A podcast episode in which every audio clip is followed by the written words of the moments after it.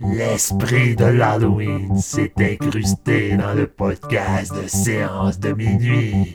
Enfilez votre masque et savourez les suggestions de nos trois démoniaques podcasters.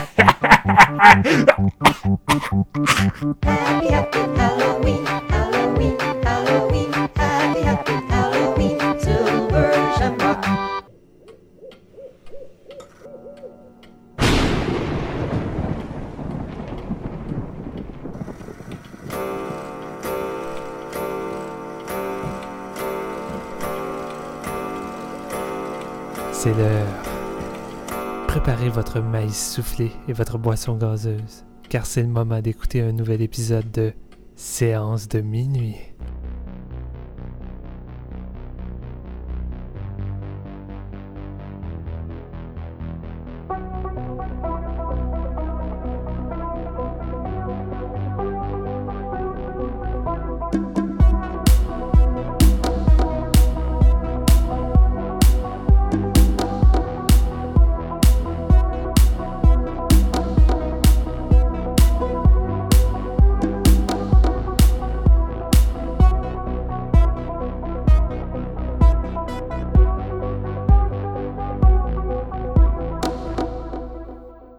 Bonjour tout le monde, bienvenue à ce nouvel épisode de Séance de minuit. Mon nom est Marc-Antoine Labonté et aujourd'hui, ce qu'on espère être notre spécial Halloween et le lancement d'une nouvelle tradition. Euh, un épisode top, encore une fois, tout comme les fans de footage, on est dans un on est dans un mood, ça a l'air. Euh, un mood d'Halloween et de, de, de petits classiques. Donc, euh, je vous explique tout de suite notre concept. On voulait se faire un top des meilleures découvertes horrifiques de l'année. Euh, pourquoi? Parce que il y, a, y a plein de petits films dont on parle ensemble, euh, nous trois, euh, vos animateurs, on a. On a une conversation ensemble, bien sûr, puis on, on discute euh, pratiquement euh, chaque jour. Et euh, souvent, on va se parler, c'est ça, de « Ah, j'ai vu telle affaire, j'ai vu telle affaire », on va se craquer, tu sais. Et c'est des films qui ont jamais euh, vraiment, qui reçoivent jamais vraiment leur épisode. Et vous le savez, on est des maniaques d'horreur. Puis on vous voit vous demander « Ah, qu'est-ce que je vais mettre dans mon 31 jours ?» Euh, d'horreur cette année, qu'est-ce que je fais, puis qui euh, demander des suggestions. Fait qu'on s'est dit pourquoi on se ferait pas un petit épisode de suggestions, puis euh, tous ensemble partager nos, nos découvertes, c'est ça, des, les trucs qui nous ont fait triper, euh, un peu plus obscurs, parce que oui, on continue de découvrir des films d'horreur nous aussi. Et puis, euh, euh, donc les règles qu'on s'est données pour cet épisode, c'est pas compliqué. Faut que le film soit sorti ailleurs qu'en 2020. Faut qu'il soit sorti avant 2020 parce que bien sûr, on a encore notre top euh, des meilleurs films d'horreur de 2020 qui s'en vient à la fin de l'année. Fait que ça serait un petit peu euh, répétitif. Idéalement, quelque chose qu'on n'a pas déjà couvert dans un de nos épisodes cette année parce que vous le savez, on a fait des épisodes sur euh, Stuart Gordon, Shinya Tsukamoto, les fans de footage. Fait qu'idéalement, quelque chose qui est pas là-dedans. Puis, dernière règle, faut qu'on ait jamais vu ça avant cette année. Donc, c'est vraiment une découverte de l'année. C'est quelque chose qui nous a marqué en horreur qu'on n'avait jamais vu, puis qui est sorti avant euh, l'année passée. Je, je- je- vous me suivez? je vous ai introduit. C'est très précis. je vous ai introduit mes amis pour en discuter. Steven Lefrançois, Jean-François Ouellette. Salut les gars. Joyeux Halloween! Ben Ben oui. c'est pas l'Halloween encore, mais nous, on est en mode Halloween sur séance. Puis en Ça plus, il pleut à Sio aujourd'hui. C'était Ouais. une belle ambiance pour l'épisode. Ouais, Ouais, sans compter c'est- que mes lumières euh, flashent depuis tantôt, fait que je me dis, ok, c'est juste pour l'ambiance, correct, mais j'ai pas envie de manquer d'électricité, maudite merde. Moi, c'est beau ciel bleu, pas un nuage comme d'habitude. On n'a pas la Ah, même T'habites à l'autre bout du monde, toi, Caroline. C'est ça. non, même pas, Marc, il est juste dans une autre dimension. À toutes les fois qu'il nous parle de sa Ah. température à Québec, ça n'a aucun rapport avec nous autres, aucun. Il est dans la bulle. ouais, c'est ça. Il y a une coupe de vaches de couper en deux euh, dans le coin. Est-ce que vous avez eu de la facilité à faire un top 5 de vos découvertes cette année? Avez-vous eu une bonne petite année? De, de, de, Ben- de?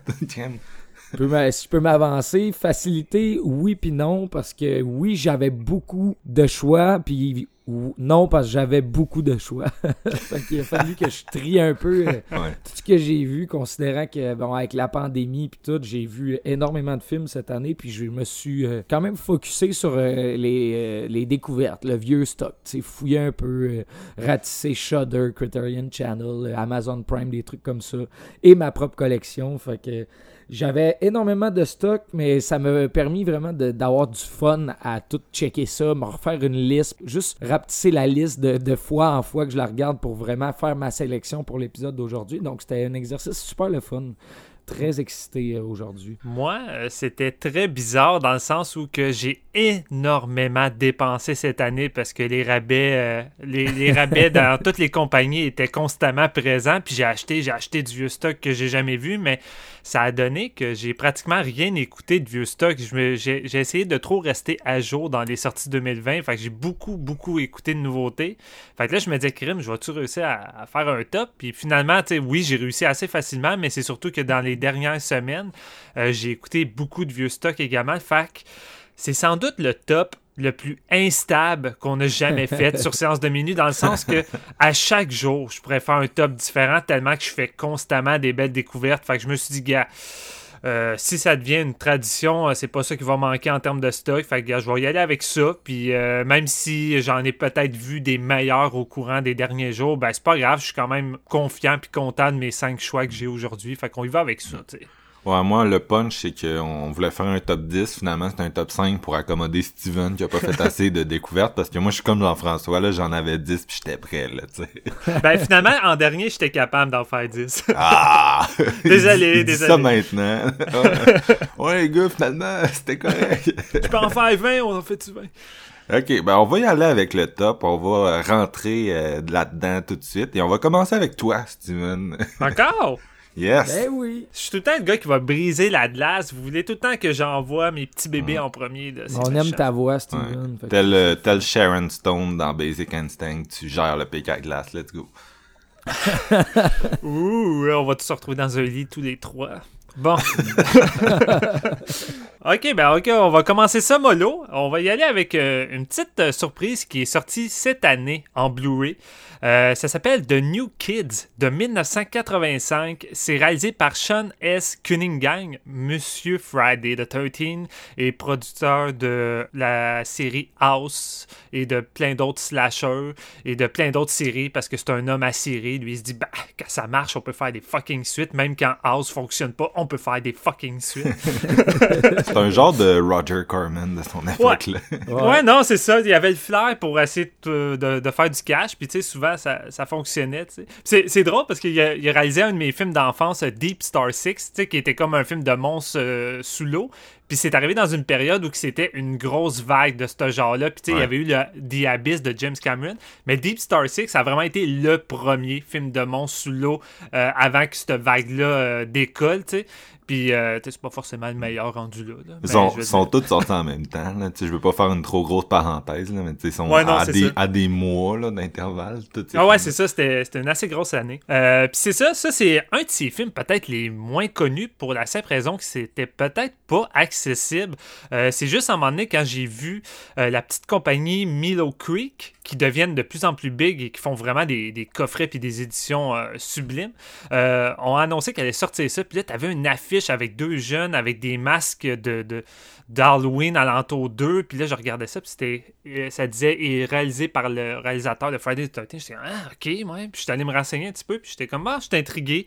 Euh, ça raconte l'histoire de deux frères et sœurs qui, suite après la mort de leurs parents dans un tragique accident de voiture, vont se faire héberger par leur oncle euh, qui n'avait pas vu depuis des années, qui entre- entretenait pas tant une si bonne relation avec leur père. Puis, euh, j'ai pas mentionné leur nom, mais les frères et sœurs, c'est Lorraine et Abby.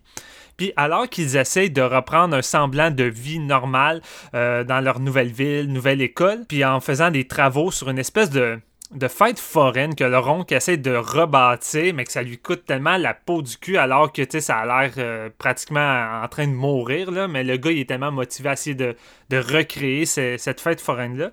Il en faudra pas longtemps pour que Abby se fasse harceler par une espèce de gang de jeunes punks avec leur chef du nom de Dutra, euh, qui, est interprété qui est interprété par James Spader. Puis James Spader, là-dedans, il il a les cheveux blonds. Il y, a, il y a eu euh, une teinture blonde, puis c'est la première fois que je voyais James avec les cheveux blonds, puis c'est assez frappant avec ses yeux bleus. J'ai pratiquement été traumatisé. Oh. Puis euh, qui ont fait le pari à savoir qui va réussir dans la gang à séduire en premier euh, la jeune Abby. Mais alors que Lorraine, qui est un grand frère protecteur, va leur botter le cul euh, à force qu'il arrête pas de le- d'harceler sa, sa petite sœur. Mais c'est ça, Lorraine va devenir une espèce de coqueluche de l'école parce que personne s'est vraiment opposé à cette espèce de gang-là. Fait que ça va devenir un peu le, genre de joueur football vedette. Toutes les filles le désirent. Plus personne n'a peur vraiment de cette gang-là.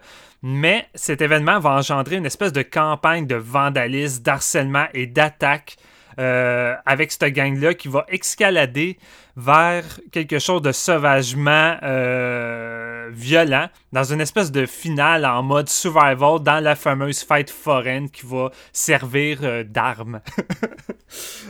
C'est sorti dans une époque où c'était assez c'était assez une grosse vague de films euh, comme ça avec des gangs qui harcèlent des adultes ou qui harcèlent euh, d'autres jeunes. Tu sais, on avait eu euh, of 1984 de Mark L. Lester qui était pas mal le highlight de cette vague-là qui, moi, j'adore. Euh, c'était à peu près la même histoire avec une gang de jeunes punks euh, qui harcèlent les autres. C'est juste que là, c'était en lien avec un professeur, tu sais.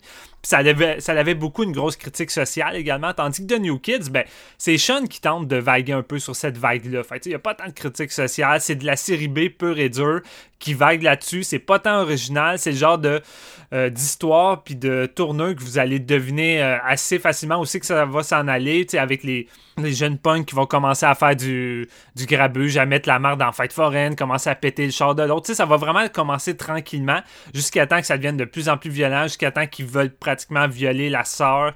Euh, tout ça va s'enchaîner vers, comme je disais, une espèce de survival dans la dernière demi-heure qui est fucking hot, dans une espèce de fête foraine qui est à la limite de l'horreur.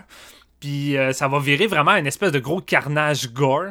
Fait que tu sais, non, c'est pas, euh, c'est pas forcément le meilleur film de Sean.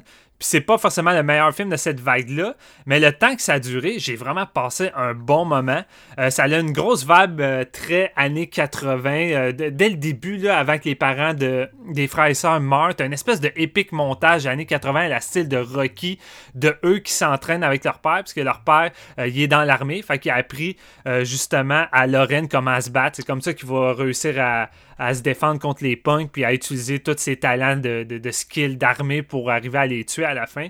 Et euh, ensuite, euh, un coup tout ça s'en- commence à, à décoller, euh, c'est ça. C'est un genre de, de trailer assez typique. euh, mais c'est quand même assez obscur. Fait que je trouve ça tout le temps intéressant de retrouver un peu des, des genres de petites séries B de. j'a- J'appelle ça des séries B de pantoufles où c'est que t'es confortable puis tu passes juste un, un bon moment avec un bon casting. Les, les deux frères et sœurs, interprétés par Shannon Presby puis Laurie Lautlin, sont vraiment cool. Ils ont vraiment une bonne chimie. Euh, les personnages sont attachants. Puis Ja- James Spader, il est vraiment traumatisant avec ses cheveux blonds. Je mets beaucoup d'emphase là-dessus, mais c'est tellement pas naturel. Ça fait tellement pas avec lui qu'avec ses espèces de yeux bleus puis sa, couleur blonde, il est vraiment creepy puis il est vraiment menaçant. Fait que ça vient amplifier un peu la genre de menace avec cette gang-là. Euh, des espèces de gros rednecks. Là, c'est c'est vraiment des rednecks typiques qui semblent sortir de, Last House from the Left. Fait que tu vois que Sean euh, a gardé un peu euh, ses vieilles habitudes qu'il avait eues avec euh, Wes Craven dans la bonne vieille époque. Fait qu'on retrouve un peu le même genre de méchant typique. Puis c'est ça, gros survival assez intense, gore inventif. Puis tu sais, juste le fait que la finale se, termine dans une fête foraine, je trouve ça a un peu sa petite vibe Halloween, puis ça rajoute un genre de petite atmosphère vraiment cool. Fait que sans être un masterpiece, c'est quand même une belle petite surprise que j'ai vraiment appréciée. Puis le Blu-ray est accessible pour 11,99 sur Amazon avec une très belle pochette rétro VHS. Euh, fait que si vous êtes euh, complétiste et que vous avez envie de découvrir euh, d'autres films de Sean S. Cunningham, c'est quand même un de ses bons, je dirais, dans sa filmographie. Là, même si c'est pas une filmographie assez énorme, là, le gars il a pas réalisé tant de choses que ça. là. Super, ça, Jean-François, toi? On va commencer avec euh, The Wax Mask de 1996 euh, de Sergio. Sti- Ouais, Steve Aletti. Euh, ce qui m'a attiré en premier lieu vers ce film-là, euh, c'était qu'il était écrit et produit par, entre autres, Dario Argento et écrit avec Lucio Fulci en participation. Oh! Donc déjà là, tu te, tu te dis, en étant euh, fan de, de- de- d'horreur italien, qu'est-ce que je fais à pas avoir regardé Wax Max déjà?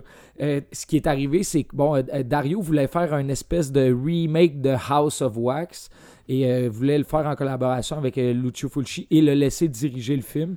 Par contre, euh, malheureusement, Fulci est mort en 96, donc Argento va se tourner vers Sergio Stivaletti qui a entre autres été sur les make-up de Phenomena, Demons de Lamberto Bava, Cemetery Man de Michele Soavi. Donc, il y a une Christie belle carte de route quand même. C'est un gars d'effets spéciaux qui est vraiment très, très en connaissance de, de ce qu'il fait. C'est son premier long métrage. Ça raconte l'histoire d'un couple en 1900 qui se font vraiment euh, assassiner de façon horrible, à se faire arracher le cœur par un espèce de un, un tueur, mais dans un coat, euh, pour vous imaginer, c'est un genre de V for Vendetta. Là, tu sais. Il y a une espèce de long trench coat noir, le chapeau, avec une main euh, cyber-bionique, si on veut. Et euh, bon, il y a une témoin de, de, de ce meurtre-là qui était cachée sous le, le- le buffet. Et elle, elle va vieillir en étant traumatisée de ça, mais les, euh, les policiers vont comme l'aider à, à se remettre dans, dans la, la société, si on veut. Et une douzaine d'années plus tard, euh, Okay. Les meurtres vont recommencer à partir de l'ouverture d'un espèce de musée de cire qui s'installe dans la ville et qui va euh, mettre en scène des meurtres populaires, dans le fond, de l'histoire. Dans le fond, c'est vraiment, tu vas là pour voir euh, bon, des, des espèces de euh, mannequins de cire dans des situations où ce que, bon, les- c'était des grands tueurs en série. Ted Bundy, ces choses-là, genre. Ouais, exactement. Puis bon, c'est ça. Notre Sonia, qui était la petite fille du début, a vieilli, puis elle va décider d'aller travailler euh, là-bas parce qu'elle est vraiment bonne en, euh, en design de, de vêtements et tout ça, dans le fond. Donc, elle va, elle va le job, mais euh, le- l'espèce de gourou du, euh, du musée, Monsieur euh, Boris Volkov, est un genre de scientifique euh, qui fait des tests pour atteindre la perfection. Donc lui, il va vraiment utiliser toutes les techniques à son avantage pour faire les plus belles popettes de cire, si on veut. Et donc ça va devenir sa nouvelle, sa nouvelle bras droit, si on veut, Sonia. Bon, il va avoir toute une investigation avec les polices du coin parce que les meurtres s'ajoutent un à la fois et vraiment des meurtres horribles tout le temps. Donc, ils vont essayer de, de- d'élucider tout ça avec l'aide de- d'un photographe qui s'intéresse à tout ça. Il veut vraiment faire euh, de lui euh, son propre euh, policier, si on veut. Donc, le photographe et Sonia vont se mettre ensemble pour essayer d'un- d'uncover tout ce qui se passe derrière le musée de cire. Film ultra gothique avec une grosse soundtrack un peu à la fantôme de, l'opéra. là. Vraiment des euh, des, des grands violons, puis c'est orchestral à souhait, là. c'est vraiment grandiose. Mixé à des meurtres qui sont ultra gore, on s'entend, c'est quand même vraiment sanglant, puis c'est toutes des belles mises en scène, là. c'est euh, tu sais, à l'italienne, c'est les dernières larmes de l'âge d'or italienne, là. on parle euh, le- probablement d'un dernier film d'horreur qui est sorti de ce, de ce grand pays-là, qui nous a donné vraiment énormément de chefs-d'œuvre. Euh, on voit que Steve Aletti a un amour pour le genre et une connaissance aussi qui est vraiment là. euh, c'est incroyable. Moi, j'ai vraiment adoré ça. Ça m'a bercé parce que c'est une espèce d'histoire policière, un remake de House of Wax moderne avec un espèce de tueur qui va. euh, écoutez, ça va finir en genre de Terminator. Je sais pas si vous êtes capable de vous faire à l'idée, mais c'est un espèce de. Je veux pas trop en dire, mais c'est un mix. Dans mes notes, j'ai écrit Terminator scientifique fou en mode tuerie au musée. tu vois le genre? Fait que je veux pas trop aller loin, là, mais c'est vraiment des personnages le fun à suivre, classique à l'italienne. C'est pas du grand acting, mais je veux dire, c'est rempli d'amour. Euh, c'est quand même assez long comme film. On n'est pas loin de, de, de 1h45. euh, il y a du développement dans l'intrigue. Bon, les, policiers qui savent pas trop ce qui se passe. T'as beaucoup de, meurtres aussi. Puis euh, bon, ça va s'échelonner vers une finale qui est complètement débile mental, je vous le dis. Euh, ça, ça finit avec un espèce de, de fantôme de l'opéra à grand rideau. là. Je vous laisse le, le- le mystère planer parce que ça vaut la peine. Puis il est disponible en ce moment sur Shudder Canada. Ouais. Et to be. garoche- Et to be gratuitement. Fait que. Yes. Fait que, ouais, garochez-vous là-dessus là, si vous voulez connaître vraiment un bon petit truc italien qui était comme caché. Moi, j'ai, je me considère quand même connaisseur dans le genre, puis j'avais jamais entendu parler de ce film-là avant cette année. Là, donc. Malade, ça. Donc, c'est ça, de, disponible en streaming facilement. The Wax Max, The Wax Max, excusez, on le rappelle. Was Max. Hey, ris pas de mes titres, toi, là. Hey, ça t'arrive, ça t'arrive pratiquement jamais. Je vais en profiter alors que c'est tout le temps moi d'habitude. Le boucher des titres, là, François. clairement, clairement, on pourrait faire un film d'horreur avec ça. Puis Steven, c'était The New Kids, là. Je, je, je vais essayer d'insister plus sur les titres. C'est un commentaire qu'on a eu. Également, Ouais, je, je, je le spécifie, là, on va... On est de retour sur Letterboxd là, pour faire des, des listes de titres. Donc, il va en avoir une pour cet épisode-là aussi, là, pour vous aider à vous diriger à travers les films dont on parle. Euh, J'enchaîne avec le mien. Moi, je, écoutez, c'est ça, je m'étais préparé un numéro 10, un top 10, excusez. Tu sais, j'étais, j'a- j'avais comme beaucoup de films que je voulais parler, puis là, j'étais comme, ah, lequel de ces films-là je mets en numéro 5? euh, et j'y ai réfléchi, puis éventuellement, l'évidence s'est comme imposée à moi parce que euh, c'est un film qui m'a, qui, qui est vraiment loin d'être parfait, mais qui est un petit coup de cœur, euh, une belle surprise cette année. Donc, euh, au printemps, euh, c'est ça, Stuart Gordon est décédé. On a fait un épisode sur lui. J'ai revu beaucoup de, des films de sa filmographie, euh, en plus des trois qu'on a couverts dans l'épisode. Puis ça a été ça. Tu sais, j'ai- j'ai comme eu mon trip nostalgique. Cet été, un des plus beaux trucs qui est arrivé au festival Fantasia, c'est euh, bien sûr, il y avait des, des, des panels Zoom en ligne. Et il y en avait un qui c'était un hommage à Stuart Gordon. Et c'était vraiment, tu sais, c'était un hommage, mais avec vraiment beaucoup de monde. Euh, Il y avait Jeffrey Combs, il y avait Barbara Crampton, il y avait Denis euh, Paoli, qui est, qui est son partenaire de toujours. Il y avait Brian Newsna qui était là. Il y avait sa femme, euh, Caroline Purdy, Purdy, et là je suis plus sûr, mais euh, fait que c'était vraiment le fun, tu sais, il y avait vraiment une euh, une, une énergie, tu sais, c'est des, des très proches collaborateurs, puis ils ont célébré sa vie, puis tu sais c'était c'était vraiment triste, t'avais l'impression d'être à des genres de funérailles en direct, je sais pas trop, tu sais c'était c'était triste, mais en même temps c'était vraiment positif, puis il ressortait beaucoup de bonnes choses. Puis tu sais, direct quand ça s'est terminé, j'étais en mode man, il faut que je vois les d'autres trucs de Stuart Gordon, même si j'en ai déjà vu plein cette année. Euh, Il y en avait deux qui me manquaient en, en particulier. Euh, Il y avait Daughter of Darkness que j'ai trouvé sur Tubi, qui est un petit téléfilm euh, euh, assez. C'est un remake? Non. euh, Non, ok. Non, parce non. qu'il y a- il existe euh, un film du même nom euh, distribué par euh, Blue Underground qui est un genre de, de film de vampire. Puis je Mais pensais c'est peut-être avec que- un S. Ah, ok, c'est toute la Ouais, différence. hein, c'est les- ça. c'est pas le même titre. Non, mais Daughter of Darkness, c'est assez générique. Anyway, mais c'est un film... euh, C'était fait pour CNN, puis c'est genre une jeune femme qui voyage en Roumanie, puis euh, à la recherche de son père, puis là, il y a des vampires partout, puis Anthony Perkins. C'est pas, Ouais. pas très convaincant. Non. Mais euh, puis il y a un autre que j'avais jamais vu et que j'espérais trouver, mais qui est disponible nulle part en streaming, c'est Space Truckers. Que, je veux dire, ça a toujours été un film... euh, euh, tu sais, il est dans sa filmographie, je, je sais que ça existe, mais je veux dire, ça s'appelle Space Truckers, c'est comme pas celui qui m'attirait le plus.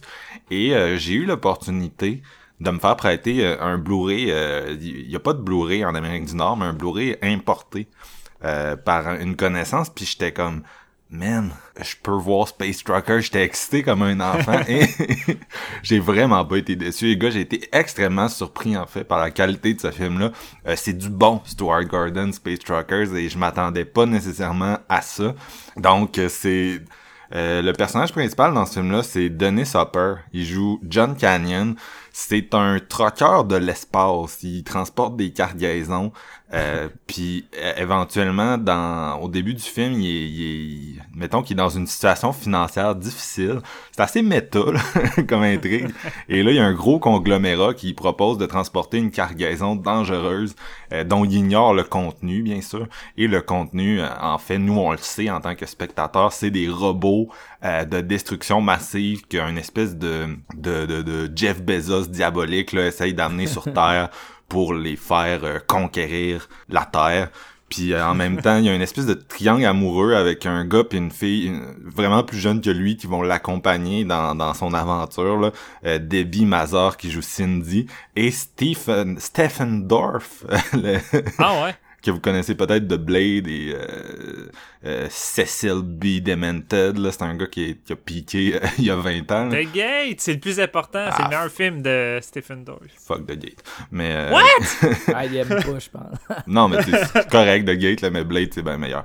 Mais qui joue, euh, qui joue Mike Pucci. Fait que là, euh, il s'embarque avec, euh, il s'embarque avec ces deux-là, puis une espèce de triangle amoureux étrange à la Star Wars un peu là, mais tu sais que c'est un peu off parce que Luke puis Léa sont frères et sœurs, mais on le sait pas. Euh, puis euh, donc c'est ça, ils transportent leur cargaison dans l'espace, il arrive plein de péripéties. À un moment donné, ils vont euh, confronter des pirates de l'espace. C'est vraiment, euh, c'est vraiment construit comme si on était dans genre Peter Pan là, avec une espèce de Capitaine Crochet, mais pour adultes, là, qui est joué par euh, Charles Dance avec un, un espèce de pénis bionique parce qu'il a été comme... Il reste plus beaucoup de son... Tu sais, c'est comme un gars qui, euh, qui était un ancien super scientifique, puis là, il s'est construit un, un corps robotique après avoir été quasi tué, là. Fait que là, en tout cas, ça, ça vire en reanimator pas mal. Mais bref, euh, Stuart Gordon, il y a souvent... Tu sais, c'est souvent quelqu'un qui... a- On en a parlé beaucoup, là, mais qui a travaillé avec des petits castings, euh, qui va miser beaucoup sur ses acteurs, qui va vraiment avoir le mindset théâtre. Puis, même si c'est une grande aventure de l'espace, son, son film euh, Space Truckers, c'est souvent des, c'est souvent, c'est ça, des petits set pieces d'acteurs. Puis tu sais, c'est un, une série B vraiment fauchée, là. Genre, faut voir le vaisseau spatial dans lequel nos, nos personnages se promènent. C'est un manège de la ronde, les gars, là. Ça a l'air, tu sais, à l'intérieur du vaisseau, on dirait le vaisseau de dans une galaxie euh, près de chez vous. Puis quand ils s'installent dans leur siège, puis ils mettent genre leur, leur, leur euh, ceinture de protection, là, c'est vraiment les trucs de manège, là, l'espèce de barre que tu descends, là. C'est, c'est ça, là, c'est ça dans le vaisseau. Fait que, tu sais, c'est, c'est pas full crédible visuellement. Les robots ninja, tu sais, c'est vraiment, là, tu sais, c'est, c'est des gars dans des suits avec un espèce de œil de cyclope robotique, là, genre un gros rond rouge. tu sais, c'est, c'est pas... euh, je veux dire, le budget, c'est, c'est tel que tel, tu sais. Mais c'est juste vraiment divertissant comme film, notamment parce que euh, Stuart Gordon, je pense, le matériel, il connectait avec. Tu sais, c'est vraiment une espèce d'histoire... euh, euh, américaine, anticonformiste, là, comme je disais, c'est l'espèce de lone some cowboy euh, contre le conglomérat, puis qui essaie de faire les affaires de sa propre façon, puis euh, de, de, il va éventuellement il va foutre le bordel, bien sûr, dans les plans de la compagnie machiavélique. Fait que, tu encore une fois, je pense que Stuart Gordon se voyait un peu comme ça, mais surtout Dennis Hopper se voit comme ça, on s'entend, Dennis, le réalisateur de Easy Rider, qui est plus connu comme acteur, mais qui a quand même fait plusieurs films exceptionnels. D'ailleurs, euh, à parté, là, mais Out of the Blue, euh, qui est en location en ce moment euh, dans le cadre du FNC, là, je vous recommande ça. C'est un, masterpiece caché et euh, c'est un film qui était euh, quasi introuvable. Donc, si vous avez l'opportunité puis que vous êtes intéressé par Dennis Hopper, sautez là-dessus. Je retourne à mes, à mes moutons. Mais Dennis Hopper là-dedans, c'est une balle de charisme. Genre, c'est, j'ai jamais vu quelqu'un d'aussi charismatique que ce gars-là là-dedans. Tu sais, chaque line, chaque moment de ce film-là, il est totalement en contrôle. Puis des affaires qui devraient pas marcher, des trucs qui font vraiment série B cliché. Euh, tu sais, le triangle amoureux, là, c'est, c'est corny, là. C'est genre, c'est d'un autre temps. Mais ça, ça fonctionne avec lui. Euh, le, le, tous les tous les moments où il confronte mettons les pirates de l'espace les robots euh, ben tu sais d'un côté Stuart Gordon réalise très bien ça comme d'habitude le montage est super tête ça aide mais euh, Dennis Hopper est tellement bon que tu sais t'oublies que t'es dans un film un peu con tu rentres totalement dans les enjeux la scène finale résume tellement bien le film pis c'est je veux pas en parler parce que c'est c'est ça joue quand même sur les attentes c'est tellement bien écrit là puis il y a une espèce de gros fuck you final. Fait que tu sais c'est un film qui ça respecte le, le- les standards de la série B mais en même temps ça va crissement shaker euh, le, le, le- tu sais ça va crissement shaker puis essayer un peu de, de tirer la couverte de son côté euh, un peu comme son personnage principal. Fait que j'ai l'impression que Dennis puis Stuart connectaient full avec le matériel. Pour cette raison là on passe de de ce qui aurait pu être une petite série B spatiale oubliable post-Alien comme il y en a tellement à vraiment un must-watch si vous êtes des fans de Stuart Gordon. Fait que c'est ça. Malheureusement, pas super accessible pour le moment. On espère que une compagnie nord-américaine va nous sortir un, un Blu-ray bientôt. Vinegar Syndrome, si tu nous écoutes. ça, ressemble, ça ressemble pas mal à du Vinegar, on s'entend. là. C'est Ouais. euh, le genre de film qu'on retrouve dans leur catalogue. là. Ouais, c'est ça. Surtout euh, en ce moment là, qui sont, tu sais, à leur début c'était plus modeste, mais là ils font, ils sortent du du Larry Cohen, du Don Coscarelli. Là, Ils- je pense qu'ils pourraient Ouais. aller nous chercher Space Truckers. En tout cas, s'il vous plaît, s'il vous plaît, faites-le. Tu m'as pas mal hypé avec ton euh, Space Trucker. Ben là. oui. Tu nous en as parlé tellement, mais tellement depuis ton visionnement. Les gars, Space Trucker, c'est tellement de la bombe. Les gars, Space Trucker, torche tout. Non, mais c'est que c'est- vraiment le fun. Dennis Hopper Ouais. là-dedans, là, je, tu sais, je suis- je suis un fan moi de, de Dennis Hopper. Je pense que j'en ai déjà, je sais plus dans quel épisode récent là, que j'en parlais, mais Ben, en fait, on avait parlé, je pense, dans l'épisode de Toby Hooper, parce que dans Texas Chainsaw Massacre 2, il est genre awesome puis over Ouais. the top. Ouais. Ben, je, tu sais, je l'aime beaucoup dans Texas 2, bien sûr, mais je, je l'aime dans tout ce qu'il fait, cet, cet acteur-là. Ouais. Puis comme réalisateur aussi, là, Out of the Blue, il fait les deux, let's go, let's go. Mais euh, non, c'est, c'est, c'est comme, tu sais, comme sa vie personnelle, je sais pas, là, mais comme artiste, c'est, c'est vraiment une idole pour moi, là. Je, je, je, je, je, je suis sous le charme à chaque fois. Sa performance dans Blue Velvet de David Lynch Ouais. est une des performances les plus malaisantes que j'ai vues. c'est de la Non, bombe, c'est ça. Mais tu sais, dans, Mais- dans des films qui sont des, des, des petits masterpieces ou des gros masterpieces, tu te dis, OK, il est vraiment solide, c'est bien, mais dans un film comme Space Trucker, c'est encore plus évident parce que il porte, tu il prend le truc sur ses épaules, là, puis tu le vois le porter, le film, puis à chaque scène, t'es juste... Ah, c'est... Mais c'est vrai, ça. Tu t'as beau voir Dennis Hopper dans des grosses productions, il donne son 110%. Tu vas le voir dans des petites séries B, fauché, il donne son 110%. On dirait que ce gars-là, non, il a tout ça. le temps donné son 110%. là. C'est ça, mais c'est tellement un rôle qui est écrit sur mesure pour lui parce que Dennis, c'est un, c'est un peu l'équivalent des boomers de, de Orson Welles, là, dans le sens que c'est, c'est le gars qui a tout le temps fait des films à son image, à sa façon, Ouais. fait qu'il en a pas fait beaucoup comme réalisateur, je veux dire. Fait que c'est, ça reste quelqu'un qui qui, tu sais, qui a fait de l'acting puis qui a, un peu à la Cassavetes aussi, tu sais, qui a rentré dans l'industrie pour faire des trucs. Puis, tu sais, quand il rentre dans l'industrie, tu sais, ou euh, Werner Herzog, là, qui apparaît dans Jack Reacher ou dans The Mandalorian, pis t'es comme, what the fuck? Mais qui réussit à, il réussit à pull ça, tu sais, ben, c'est, c'est pareil pour, euh, pour euh, Dennis Hopper, là, puis euh, c'est ça, j'ai vraiment l'impression que lui pis Stewart, il était sur la même page pour le ton qu'il voulait donner à ça, puis euh, ça, ça marche total, fait que bref, euh, vraiment pas un film mineur, là, dans sa filmographie. Fait Malade. Steven, on revient à toi, ton numéro 4. Yes, très belle surprise celui-là. Je l'ai découvert la semaine passée. Et je pense que ça se peut que nos tops, là, ça soit borderline horreur, parfois borderline euh, trailer. Tu sais, ça- ça zigzague. Là. Fait, que, tu sais, pour moi, il y avait quand même des éléments de fantastique dedans qui justifiaient euh, de le mettre. Puis en plus, un petit côté plus malsain qui s'intègre dans le film. Fait que je me suis dit, ah, je suis quand même à l'aise de le mettre euh, dans mon top. C'est The Reincarnation of Peter Proud de 1975. C'est réalisé par J. Lee Thompson. C'est un habitué en fait des, euh, des films de la canon. Il a surtout réalisé des gros films d'action avec Charles Bronson, euh, 10 to Midnight, qui lui aurait peut-être fité dans un top horreur quand même. Là, on est dans du slasher assez weird, là, puis Marc peut le confirmer, mais Ouais. un des tueurs les plus what the fuck Ouais. dans l'histoire du Le slasher. tueur, le tueur tout nu. Le tueur tout nu qui tue euh, au cinéma tout nu partout. En tout cas, c'est, vraiment weird. Puis tu sais, ça clash avec les autres films de, de Charles, Charles Bronson.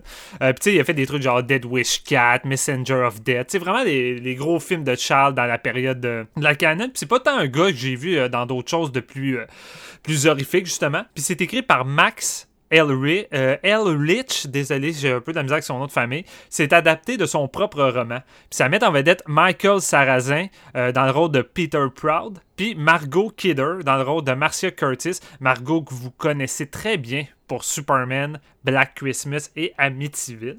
Ça raconte l'histoire du professeur Peter Proud qui a des gros problèmes de sommeil dernièrement. Il fait constamment le même rêve, dans lequel il semble être un autre homme du nom de Jeff Curtis. Puis dans le rêve, il nage euh, dans un petit lac en pleine nuit. Puis euh, en nageant, il va, il va faire la rencontre d'une d'une femme dans un bateau qui va venir l'assassiner.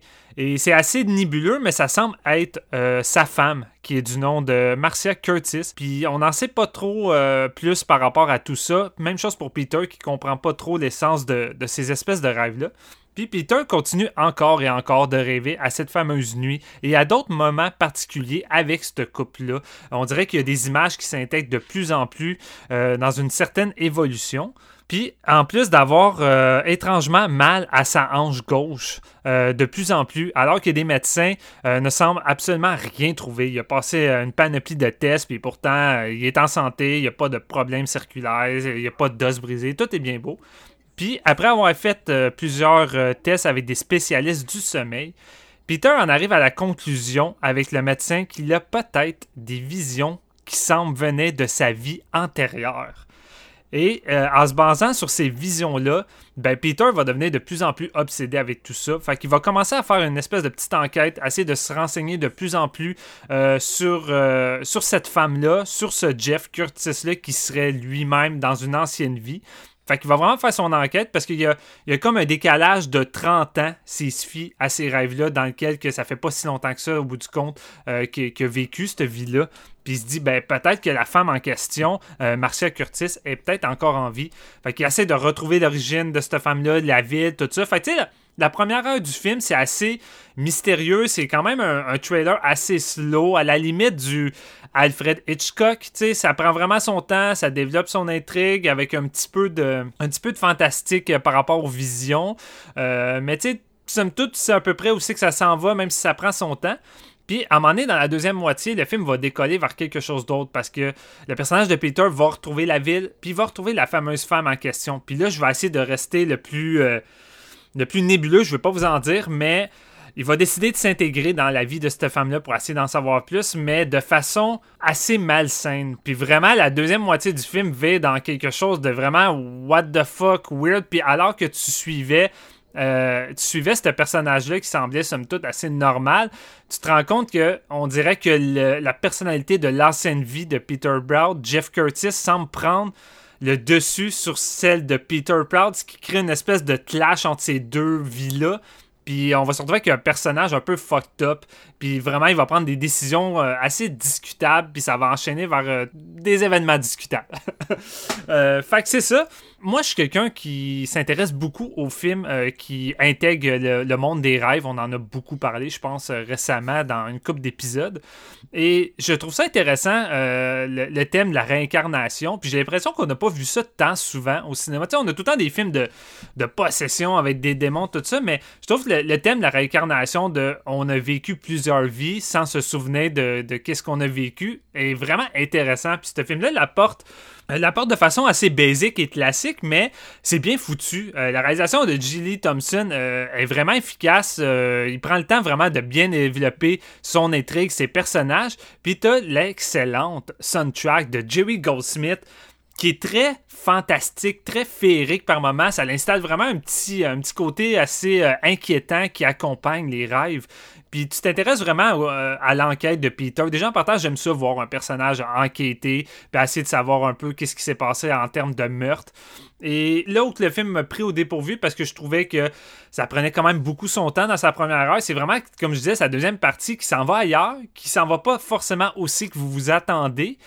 Euh, puis que vraiment, j'ai comme embarqué à fond dans cette espèce de triangle-là malsain qui va se créer.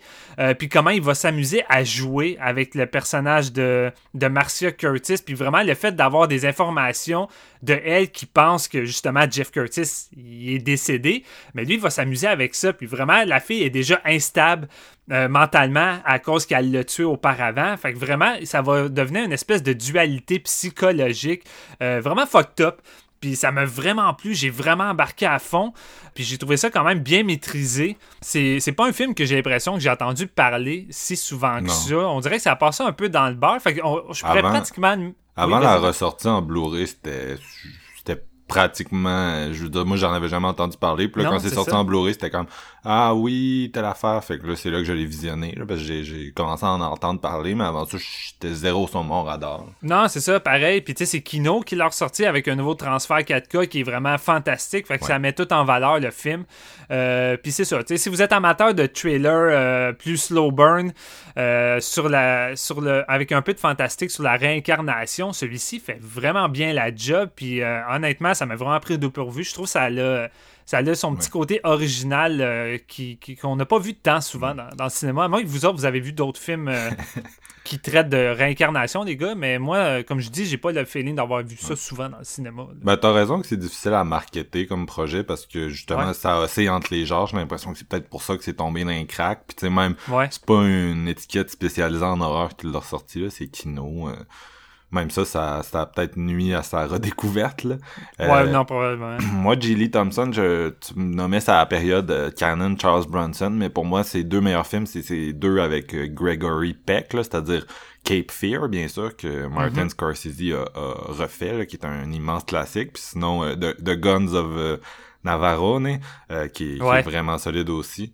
Euh, puis je dirais que Peter Proud, c'est pas mal, euh, c'est pas mal, le, le- tu sais, ça vient avec ces deux films-là dans le top 3 de ce que j'ai vu de lui, là, euh, de mes films préférés, fait que je le recommande aussi. euh, mais je l'ai pas vu cette année, fait que c'est pas une découverte euh, de Mais il a fait Happy Birthday to Me, Mhm. slasher excellent pour votre Ouais. liste des 31 jours de l'horreur, euh, le shish kebab par excellence. Ah ben ça, ça, ça, ça ressemble plus à ses films avec Charles Bronson en termes de, de qualité. Euh, Jean-François, on revient à toi. Ben c'est ça, en plus c'est drôle que, que ben tu sais qu'on plug le, le, le shish kebab d'Happy Birthday to Me parce qu'il y a un shish kebab dans le film que je vais parler là, c'est insane. Je, je me souviens plus l'année de sortie d'Happy Birthday to Me, mais je pense que c'était en 81, fait que d'après Ouais. moi c'est un clin d'œil à ça. En tout cas, mon film numéro 4, c'est une sortie de, de la fin de l'été de Vinegar Syndrome que j'ai acheté en blind buy juste parce que que je capote sur la pochette. Euh, ils ont fait un travail de fou là-dessus, mais c'est un film de Alfred Soul qui a fait entre autres Alice Sweet Alice qui est excellent. Classique, dire, hein? Ouais, dans les années 70, c'est un très très bon film là, qui euh, je sais pas s'il est disponible en ce moment, mais jetez un coup d'œil à ça si vous voulez. Arrow, Arrow bonne- sorti.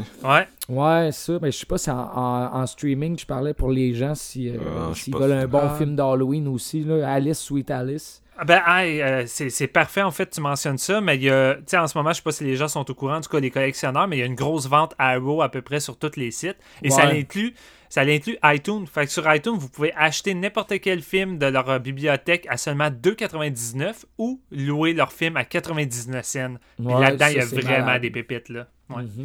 Fait que non, c'est ça, je vais. C'est Pandemonium, le film de ca- 1982, qui avait l'air un peu d'un euh, d'un d'un slasher comique. Mais bon, j'ai euh, ben, je l'achète comme euh, je fais d'habitude, j'achète des films que je connais pas, puis je me retrouve avec des estis d'affaires que je, je pensais pas que ça allait être ça. C'est une fucking parodie des années 80. à- mettons, mettez dans le blender là, du Mel Brooks, le film Airplane des années 80, puis du National Lampoon, puis mettez ça en série B qui se prend zéro jamais au sérieux, mais jamais. Puis vous allez avoir une espèce de slasher euh, comique, crissement niaiseux, qui prend tout le monde pour des épais, mais que c'est fucking drôle. En résumé, c'est ça. C'est, euh, ça commence dans les années 60 dans une école universitaire, un match de football. Puis finalement, il y a un tueur qui va tirer un javelot, puis il va empaler toute l'équipe de cheerleaders. Le film, ça commence comme ça. C'est genre, là, dans les journaux, c'est genre le shish kebab killer. Puis là, ben, on fait un jump dans le temps des années 80 où, euh, bon, il y avait shut down l'équipe de cheerleading, puis tout. Puis c'était genre, la ville était comme jinxée. Il n'y a plus de football, plus de cheerleading. On décide de reprendre nos activités en l'honneur du 20 ans du grand meurtre. Puis on va reprendre euh, l'équipe de cheerleading. Fait que ça veut dire une des danseuses de l'équipe des années 60 devient coach puis elle réengage du monde pour euh, repartir son équipe de cheerleading pour l'école universitaire. Et euh, bon, c'est crissement, mais vraiment niaiseux parce que là, le tueur va revenir. Puis, c'est ça en, gros l'histoire. Je peux pas vous faire un, synopsis bien ben plus détaillé que ça parce que le reste de ce qui va se passer, c'est juste de l'esti de niaiserie. Mais c'est vraiment drôle. Sais, entre autres, les personnages qui vont faire partie de la gang s'appellent Candy, Mandy, Andy, Randy, Sandy, Dandy puis Bambi. Puis il y a plein, plein de scènes de même qui vont euh, utiliser leur nom pour genre, tu sais, c'est vraiment juste de l'écriture, là. Ça a l'air d'un show d'humour. Le, le- le bras droit du policier du, village, c'est un cheval. Euh, je veux dire, les, étudiants, à un moment donné, ils s'en vont en trip d'autobus, puis ils rentrent dans un diner, puis genre, dans le diner, c'est tout ce qui est risible de cette scène-là, c'est le menu, mais ils jouent avec ça, avec deux serveuses en genre de jupe blonde qui sont comme, ben aujourd'hui, le spécial, c'est de la merde, puis blablabla, puis là, genre, pour une pièce, tu peux manger à, euh, à volonté. Puis il amène genre 6 burgers avec un tas de frites, il prend une bouchée, il enlève. Ben, c'était ça que tu pouvais manger pour une pièce. Tu sais, des affaires vraiment niaiseuses, mais fucking divertissantes. C'est bien réalisé, je trouve, Alfred Soul. Je comprends pas trop parce qu'il a pas fait énormément de films. Puis Alice, Sweet Alice, c'est quand même très très sérieux. Puis en- au début des années 80, il nous arrive avec un fucking Mel Brooks de slasher qui fait pas de sens, mais vraiment là.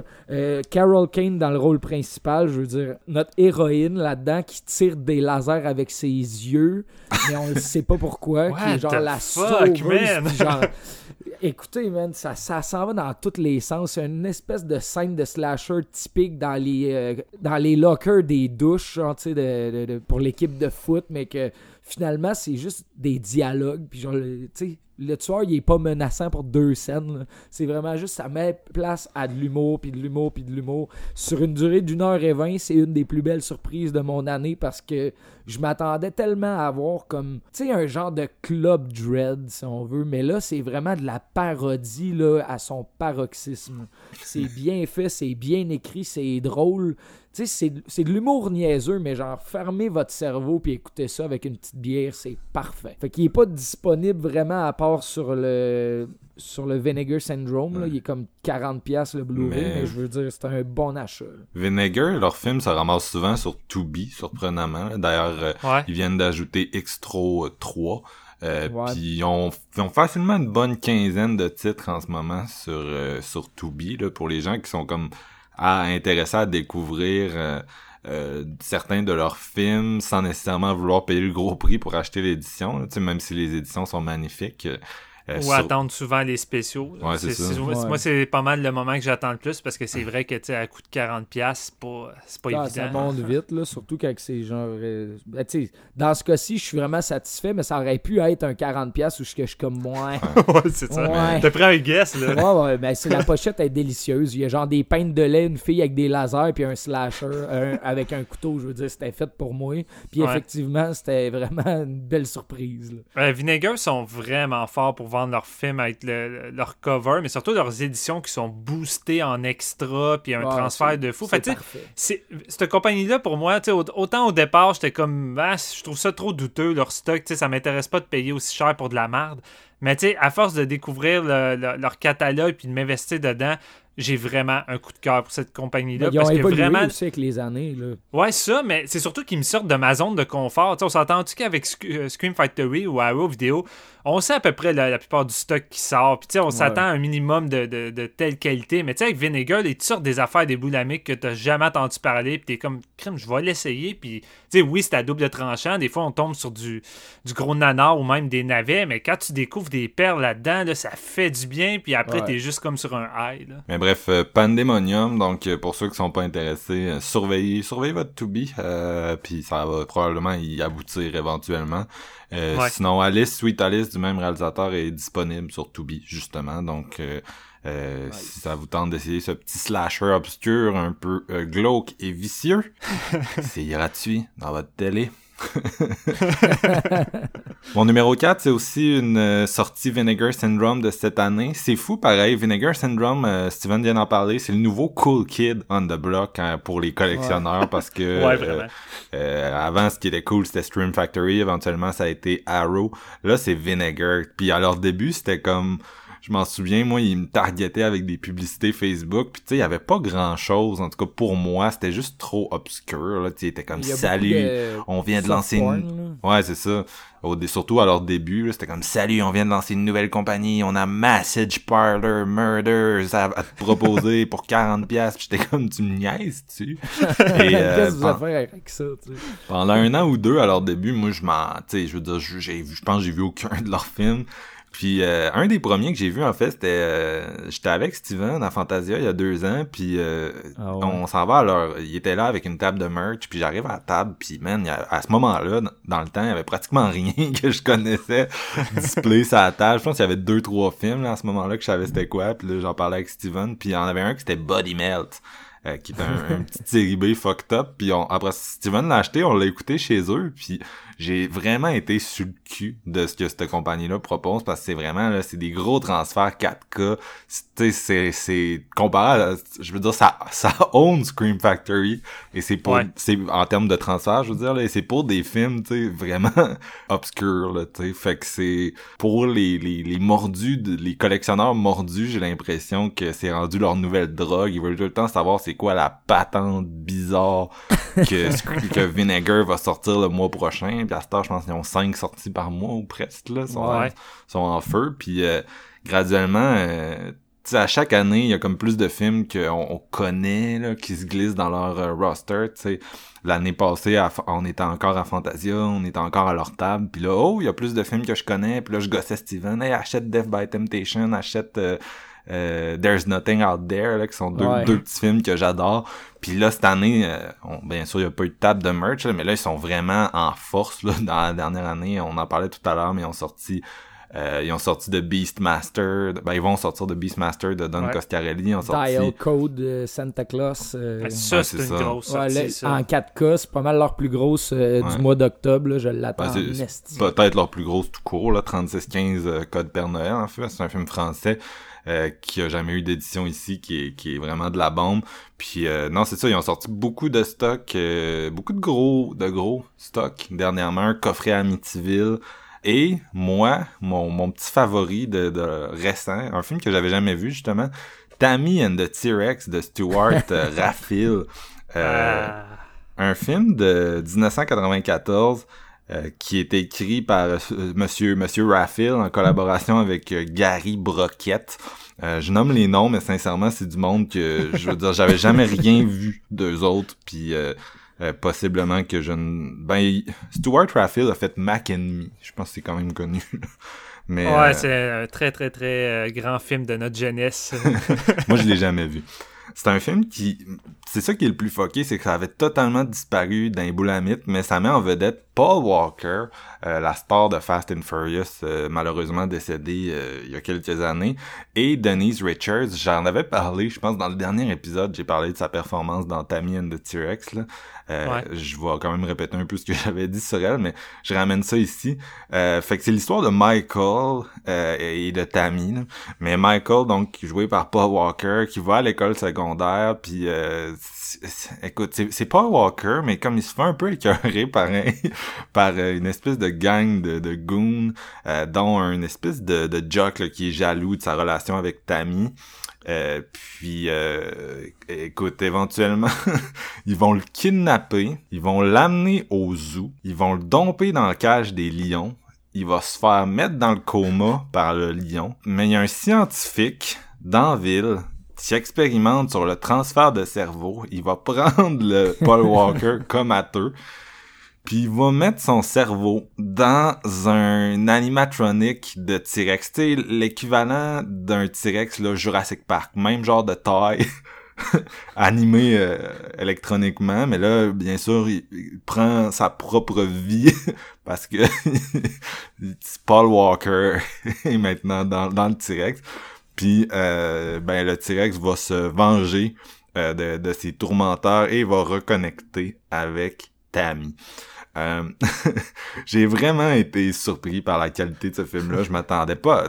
Honnêtement, c'était zéro sur mon radar. Je, pense je savais même pas que ça existait, ce patente-là, avant que, Vinegar Syndrome l'annonce. Ah oui, on le ressort en 4K et tout. Puis tout le monde était vraiment excité. Fait que j'étais j'étais curieux. Et le film s'est retrouvé euh, sur Shudder pratiquement à la sortie.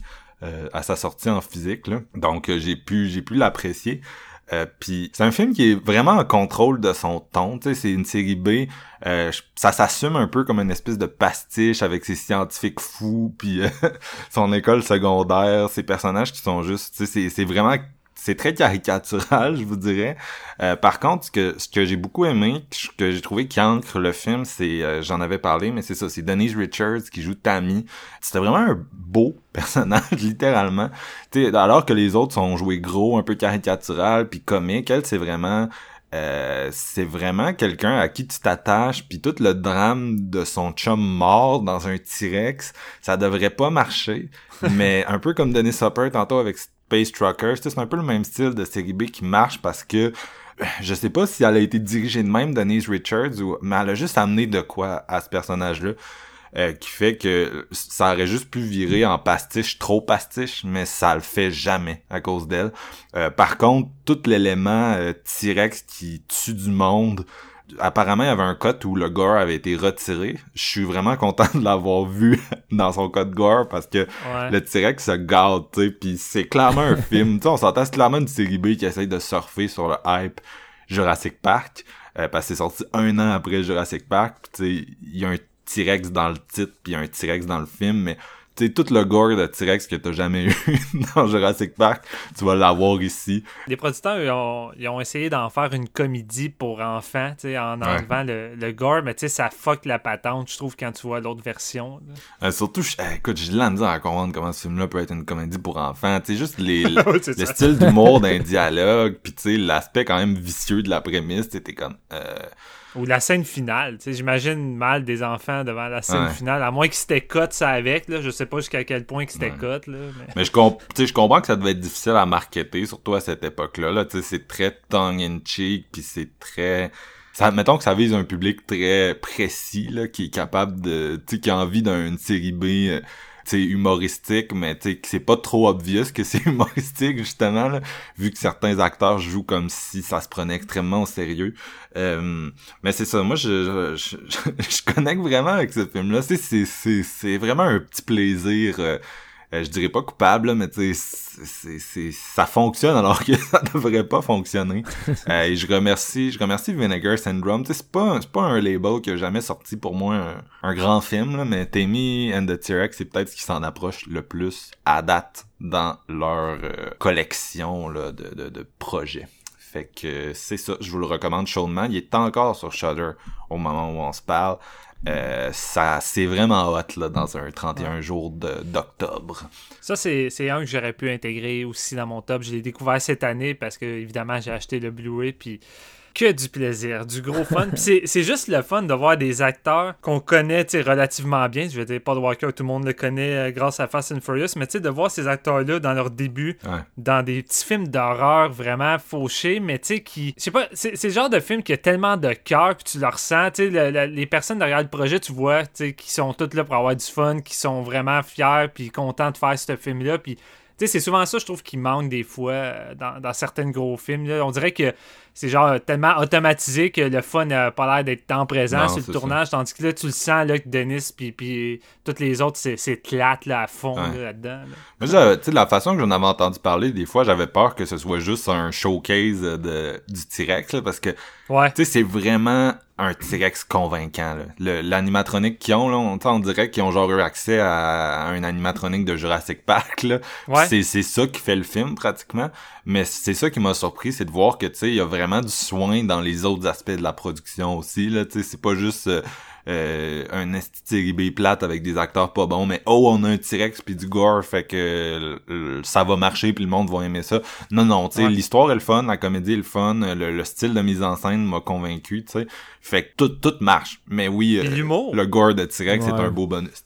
mais oui, l'humour est L'humour cool. est stupide, mais tu sais, ça fonctionne. là, parce que les- le réalisateur puis les acteurs trouvent le bon ton. Puis ça, c'est pas évident avec ce genre de délire-là. Parce que si t'as pas le bon ton, ben ça tombe à plat Ouais. sur toute la durée souvent. Non, non, c'est fun les trucs over the top dans ce genre-là en plus parce que c'est il y en a pas énormément, tu sais des trucs maîtrisés dans la série B over the top à ce point-là. Je veux dire la prémisse euh, juste Ah, la folle, prémisse là. est folle là, mais tu sais euh, oh, comme tu dis Max, ça marche tellement bien, c'est quand même très rare ce genre de production là qui marche aussi bien que ça. Non, c'est ça. C'est c'est comme Steven dit, ça a trouvé le ton, tu sais, entre le drame puis la comédie over the top. Tu sais, ça marche sur un fil de funambule puis ça a réussi à garder le, le ton pour que moi, en tout cas, ça fonctionne. Puis la fin du film avec euh, Tammy puis le T-Rex qui se sauve comme si on était dans un genre de King Kong de série B, tu sais. ça marche émotionnellement et c'est ça qui m'a le plus impressionné, je pense. Parce que le gore de T-Rex, c'est cool puis c'est vraiment bien mis en scène puis à un moment donné, Ouais. le T-Rex attaque un pâté, genre t'es comme Ouais, c'est malade. what the fuck, tu sais, pis ça c'est vraiment cool, mais tu sais c'est comme pas le, le, le ce qui m'a le plus im- impressionné, tu sais parce que je- ça je m'attendais à ce que ça ça marche, tu sais, puis j'étais j'étais vraiment convaincu en même temps là, mais euh, non c'est ça, c'est ça. Bref, le bon ton, Ben, le bon ton. Ce qui, est, ce qui est quand même fou, c'est de réussir à voir le personnage de de Paul Walker à travers le T-Rex. Ça fonctionne, c'est ça Ouais. le pire. À un moment donné, tu vois plus juste le T-Rex robot, tu, tu vois le personnage. Puis t'es comme, Chris, le film m'a eu, ça marche, là. Ouais, puis il faut le spécifier, mais le T-Rex, il parle pas, là, il grogne. Ouais. ouais, ah, puis c'est ça, puis ça donne lieu à une des meilleures scènes du film quand il essaie d'expliquer que c'est lui, mais avec des, des signes, tu sais. Ah, Dennis. Richards qui essaie de. Qui essaie de comprendre, c'est malade, là. Ouais, puis sincèrement, cette scène-là, la façon que Dennis Richards elle joue, ça marche. Elle est en train de parler à un T-Rex, puis elle réalise que c'est son chum mort. Ça devrait pas marcher, mais ça marche. Fait que, je le répète, là, Dennis Richards, vraiment sous-évalué parce que c'était, c'était, tu sais, c'était un peu une Megan Fox, c'était une actrice qui était vraiment euh, le standard de beauté de son époque. Tu sais, c'est genre la personne que tout le monde voulait ressembler là, à- au tournant du millénaire, là, le look un peu euh, Beverly Hills ou je sais pas trop là, mais euh, j'ai l'impression qu'à cause de ça, elle a jamais été prise vraiment au sérieux. Mais quand je la vois dans un rôle comme ça, réussir à le faire marcher, alors que ça, ça- ça- 99% du temps, ça aurait pas marché. Tu sais, je suis comme, tu sais, arrêtez de la disrespect là, euh, c'est Ouais. pathétique. Mais en tout cas, je, là, je pense que c'est moins le cas aujourd'hui parce qu'il est juste plus là, là mais à l'époque, Ouais. euh, laissez-la tranquille, laissez-la tranquille, elle est solide. Tout ça nous amène à nos numéro 3. Steven, c'est quoi le tien? Oh, que je suis content de vous parler de celui-là, les amis, parce que c'est un que j'attendais beaucoup comme sortie. Euh, c'est sorti par Arrow, puis là, on a donné de l'amour à Vinegar Syndrome. Là, c'est le temps de donner un peu d'amour à Arrow Vidéo. Euh, Arrow qui m'a fait découvrir un réalisateur dont j'ai vraiment eu énormément de fun à découvrir euh, sa filmographie. C'est le réalisateur Nico Mastorakis.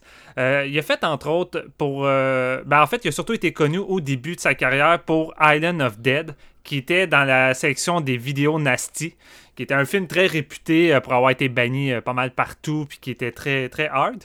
Puis il a fait plusieurs films d'horreur par la suite qui ont été toutes euh, sortis par Arrow avec des transferts de fous bourrés de bonus du genre de Zero Boy, Arrow to Kill, Nightmare at Noon. Puis c'est un réalisateur qui euh, mixe beaucoup les genres dans son horreur. Tu te retrouves des fois avec des drôles de mélanges de films d'action qui virent en films de zombies, en films d'armée de virus dans une ville qui se termine en western avec des chevals. C'est assez intense. C'est un gars qui aime beaucoup le cinéma, puis c'est un gars qui euh, est pas mal derrière tout, euh, derrière ses films. C'est lui qui réalise, c'est lui qui écrit, c'est lui qui fait le montage, c'est lui qui produit. Parce que lui, sa vision des choses, c'est que au moins, si le produit fini est décevant, il peut pas blâmer personne d'autre que lui-même. Fait qu'il préfère faire euh, tout lui-même puis euh, être certain d'être en contrôle de son, de son projet puis de, de chicaner lui-même si jamais ben, il est pas content de ce qu'il a fait. Puis euh, cette année, Arrow ont sorti un de ses films les plus obscurs que j'avais vraiment hâte de voir, mais qui était juste introuvable. Ça s'appelle The Wind, de 1986. C'est réalisé par lui, écrit par lui, avec euh, Fred Perry, qui a tout le temps été son, son genre de chummy scénari- scénariste. là. Il a pas mal aidé à écrire avec lui sur tous ses films. Et ça met en vedette Meg Foster dans le rôle de Sian Anderson. Meg Foster est très connue pour D-Live de John Carpenter, Master of the Universe et de Leviathan. Puis juste pour vous, euh, vous essayer de vous remettre l'actrice en tête, dans D-Live, c'est la femme avec les yeux les plus uniques et pas normales que vous avez vu de votre vie. Cette fille-là, elle a un regard puis des yeux qui, qui est complètement ailleurs d'ici. On dirait des yeux... euh, on dirait tout le temps qu'elle a des verres de contact, mais c'est vraiment ses yeux au naturel. Un genre de bleu-vert, mais c'est. On dirait qu'elle n'a pas de pépille. C'est vraiment weird, là, mais elle a vraiment un regard hypnotisant. Et ça met aussi en vedette Wings Hauser euh, dans le rôle de Phil, qui est connu pour des gros films The Outsider euh, de Michael Mann, Tales from the Hood, Vice Squad. Vice Squad. Euh, c'est quand même un, un gros acteur. Et ça raconte euh, l'histoire de Sian Anderson, qui est une écrivaine à succès de romans meurtre et mystère. Puis elle va abandonner son mari pour trois longues semaines afin d'aller continuer et finaliser son nouveau roman. Puis pour ça, elle décide d'aller s'isoler dans un espèce de petit village, euh, pas loin d'être fantomatique, sur une île autant fantomatique en Grèce, euh, qui est vraiment comme entouré d'eau. Puis c'est vraiment comme un espèce de village de, de maison de pierre pratiquement, qui sort vraiment d'une autre époque. Puis elle va être accueillie par Elias Appleby, qui est une espèce de maire excentrique du village. Puis qui va la prévenir de bien faire attention au vent durant son séjour. Parce que, surtout durant la nuit, car les, les rafales de, vent sont parfois très meurtriers ici, puis c'est loin d'être euh, similaire au vent qu'elle retrouve à Chicago. C'est vraiment un vent qui semble venir euh, de complètement ailleurs. Puis il va également lui signaler la présence de Phil, qui est son majordome, à l'apparence louche, mais qui est quand même, somme toute, inoffensif, qui va être là pour euh, lui amener de la nourriture quand elle en a besoin, ses provisions, ces choses-là. Puis, alors que Sian s'installe confortablement pour continuer son roman, il en faudra pas plus longtemps pour qu'une espèce d'ambiance louche s'installe. Fait y a des bruits bizarres, la nuit qui apporte le vent qui est comme de plus en plus violent, des ombres qui semblent un peu euh, zigzaguer à travers la ville, mais surtout Phil qui enterre le maire Elias après l'avoir assassiné en pleine nuit. Et euh, le personnage de Sian va être témoin de la scène de façon peu subtile. Euh, et c'est là que Sian va devoir survivre durant toute la nuit, non seulement aux rafales de vent qui sont, de plus en plus intenses, mais à Phil qui essaie désespérément de l'assassiner. Euh, c'est un film avant tout que je conseille pour son atmosphère parce que je pense que c'est le highlight du film, c'est son setup. Ça a vraiment été tourné sur une petite île en Grèce, vraiment dans une espèce de de, de villa de Grèce. Là. C'est, vraiment weird. Là. Ça sort vraiment d'une autre époque, mais c'est surtout qu'on dirait vraiment que l'île au complet est désertique. Et le vent qui accompagne tout ça, euh, en, plus d'avoir déjà un, un côté fantomatique à la ville, apporte une atmosphère de dingue. Puis moi, c'est pas mal une des choses que je privilégie euh, dans mon cinéma d'horreur. Moi, j'aime. Tu sais, je peux avoir, mettons, des pas beaucoup de meurtres, je peux avoir euh, des personnages sociaux, mais tu sais, si le réalisateur euh, a un talent de mise en scène puis qui est capable de m'installer une atmosphère vraiment prenante, ben ça va compenser pour certains défauts. Puis tu sais, ici, l'atmosphère est juste dingue. Euh, la façon que la brume s'installe dans tout ça, le vent qui est de plus en plus fort, qui fait éclater tous les objets. Euh, puis l'espèce de bleuté de la nuit, de la photographie, surtout avec le nouveau transfert euh, de AO, apporte une atmosphère de dingue. Mais en plus, on a un jeu de chat et de souris entre l'écrivaine et le personnage de Phil qui est vraiment savoureux. Puis c'est- fou parce que ce qui est le fun là-dedans, c'est que le personnage de Sian Anderson, vu qu'elle est une écrivaine de, romans de meurtre et mystère, est tout le temps en train de se, se remettre en question à- aux gestes qu'elle fait puis qu'elle devrait pas faire en termes de situation d'un tueur qui court après. Tu sais, comme le moment qu'elle va découvrir Phil en train d'enterrer le, le, maire, mais tu sais, elle va être devant la fenêtre, puis tu sais, de façon pas trop subtile, puis là, Phil va la remarquer, puis là, elle va se retourner, puis elle va dire, ben oui, t'es très subtil, bravo, là, comme si t'avais pas vu encore, maudite idiote. Tu sais, tout le long du film, elle lance tout le temps des petits euh, commentaires comme ça, puis elle essaie tout le temps de trouver un moyen de penser plus intelligemment que, que Phil, puis essayer de prédire ce que Phil va faire. Puis ce qui est drôle, c'est que Phil, ça a l'air d'être quand même le, le genre de tueur quand même assez intelligent, qui cherche pas forcément à tuer, mais qui met tout sur le dos du monde qui, qui font en sorte de, de faire en sorte qu'il doit tout le temps assassiner quelqu'un, tu sais. Puis le gars va en baver. Là. Puis tu sais, ça se déroule vraiment sur une nuit. Fait que c'est vraiment une longue chasse de 1 heure et demie de fil après Sian. Puis il en bave, il fait subir tellement d'affaires qu'à un moment donné, t'es comme Chris, on dirait que Phil est immortel. Là, tu sais. elle il fout de l'eau bouillante dans la face. Ça fait plein de choses. Puis tu sais, toute la nuit, ça veille tout le temps en, en gros bordel. Puis tu sais, c'est pas un film qui. C'est pas un slasher qui. euh, est généreux tant en termes de meurtre. Tu as souvent quelques personnages qui vont venir s'intégrer pour apporter un peu de chair. Les meurtres sont pas tant gore, sont pas tant visuels, alors que le gars a quand même réalisé d'autres films qui étaient un peu plus juteux. Mais on s'en fout, comme je dis, ça, ça déçoit pas tant vu que le reste est tellement bon, comme je dis, en termes d'atmosphère, mais surtout les deux personnages. Leur rivalité est vraiment, vraiment le fun à suivre. Puis Winghauser est juste fascinant en espèce de maniaque dépressif. là. Vraiment, le, le gars, euh, la façon qu'il joue son personnage, il est vraiment juste fucking bon. Ça a vraiment été une découverte pour moi là-dedans. Puis je, je trouve vraiment Meg Foster vraiment charismatique, également en écrivaine euh, euh, intelligente qui essaie de- de s'en sortir à travers tout ça. Puis ça va culminer vers une espèce d'affrontement final, tu tu t'attends dans ce genre de film-là, tu qui est vraiment cool également. Le setup, il est cool. C'est juste, j'ai vraiment juste pris mon pied en termes de, en termes de visuel. Puis encore là, c'est peut-être pas son film qui mixe autant les genres comme je l'avais mentionné, mais tu sais, c'est, c'est une espèce de blend entre euh, une mise en scène qui rappelle du Argento avec une atmosphère qui rappelle du cinéma d'horreur européen avec du slasher typique des années 80. Puis ça culmine à une espèce de mixture vraiment tripante. Puis moi, ça a été une de mes plus belles découvertes de ce réalisateur-là. J'ai vraiment trippé.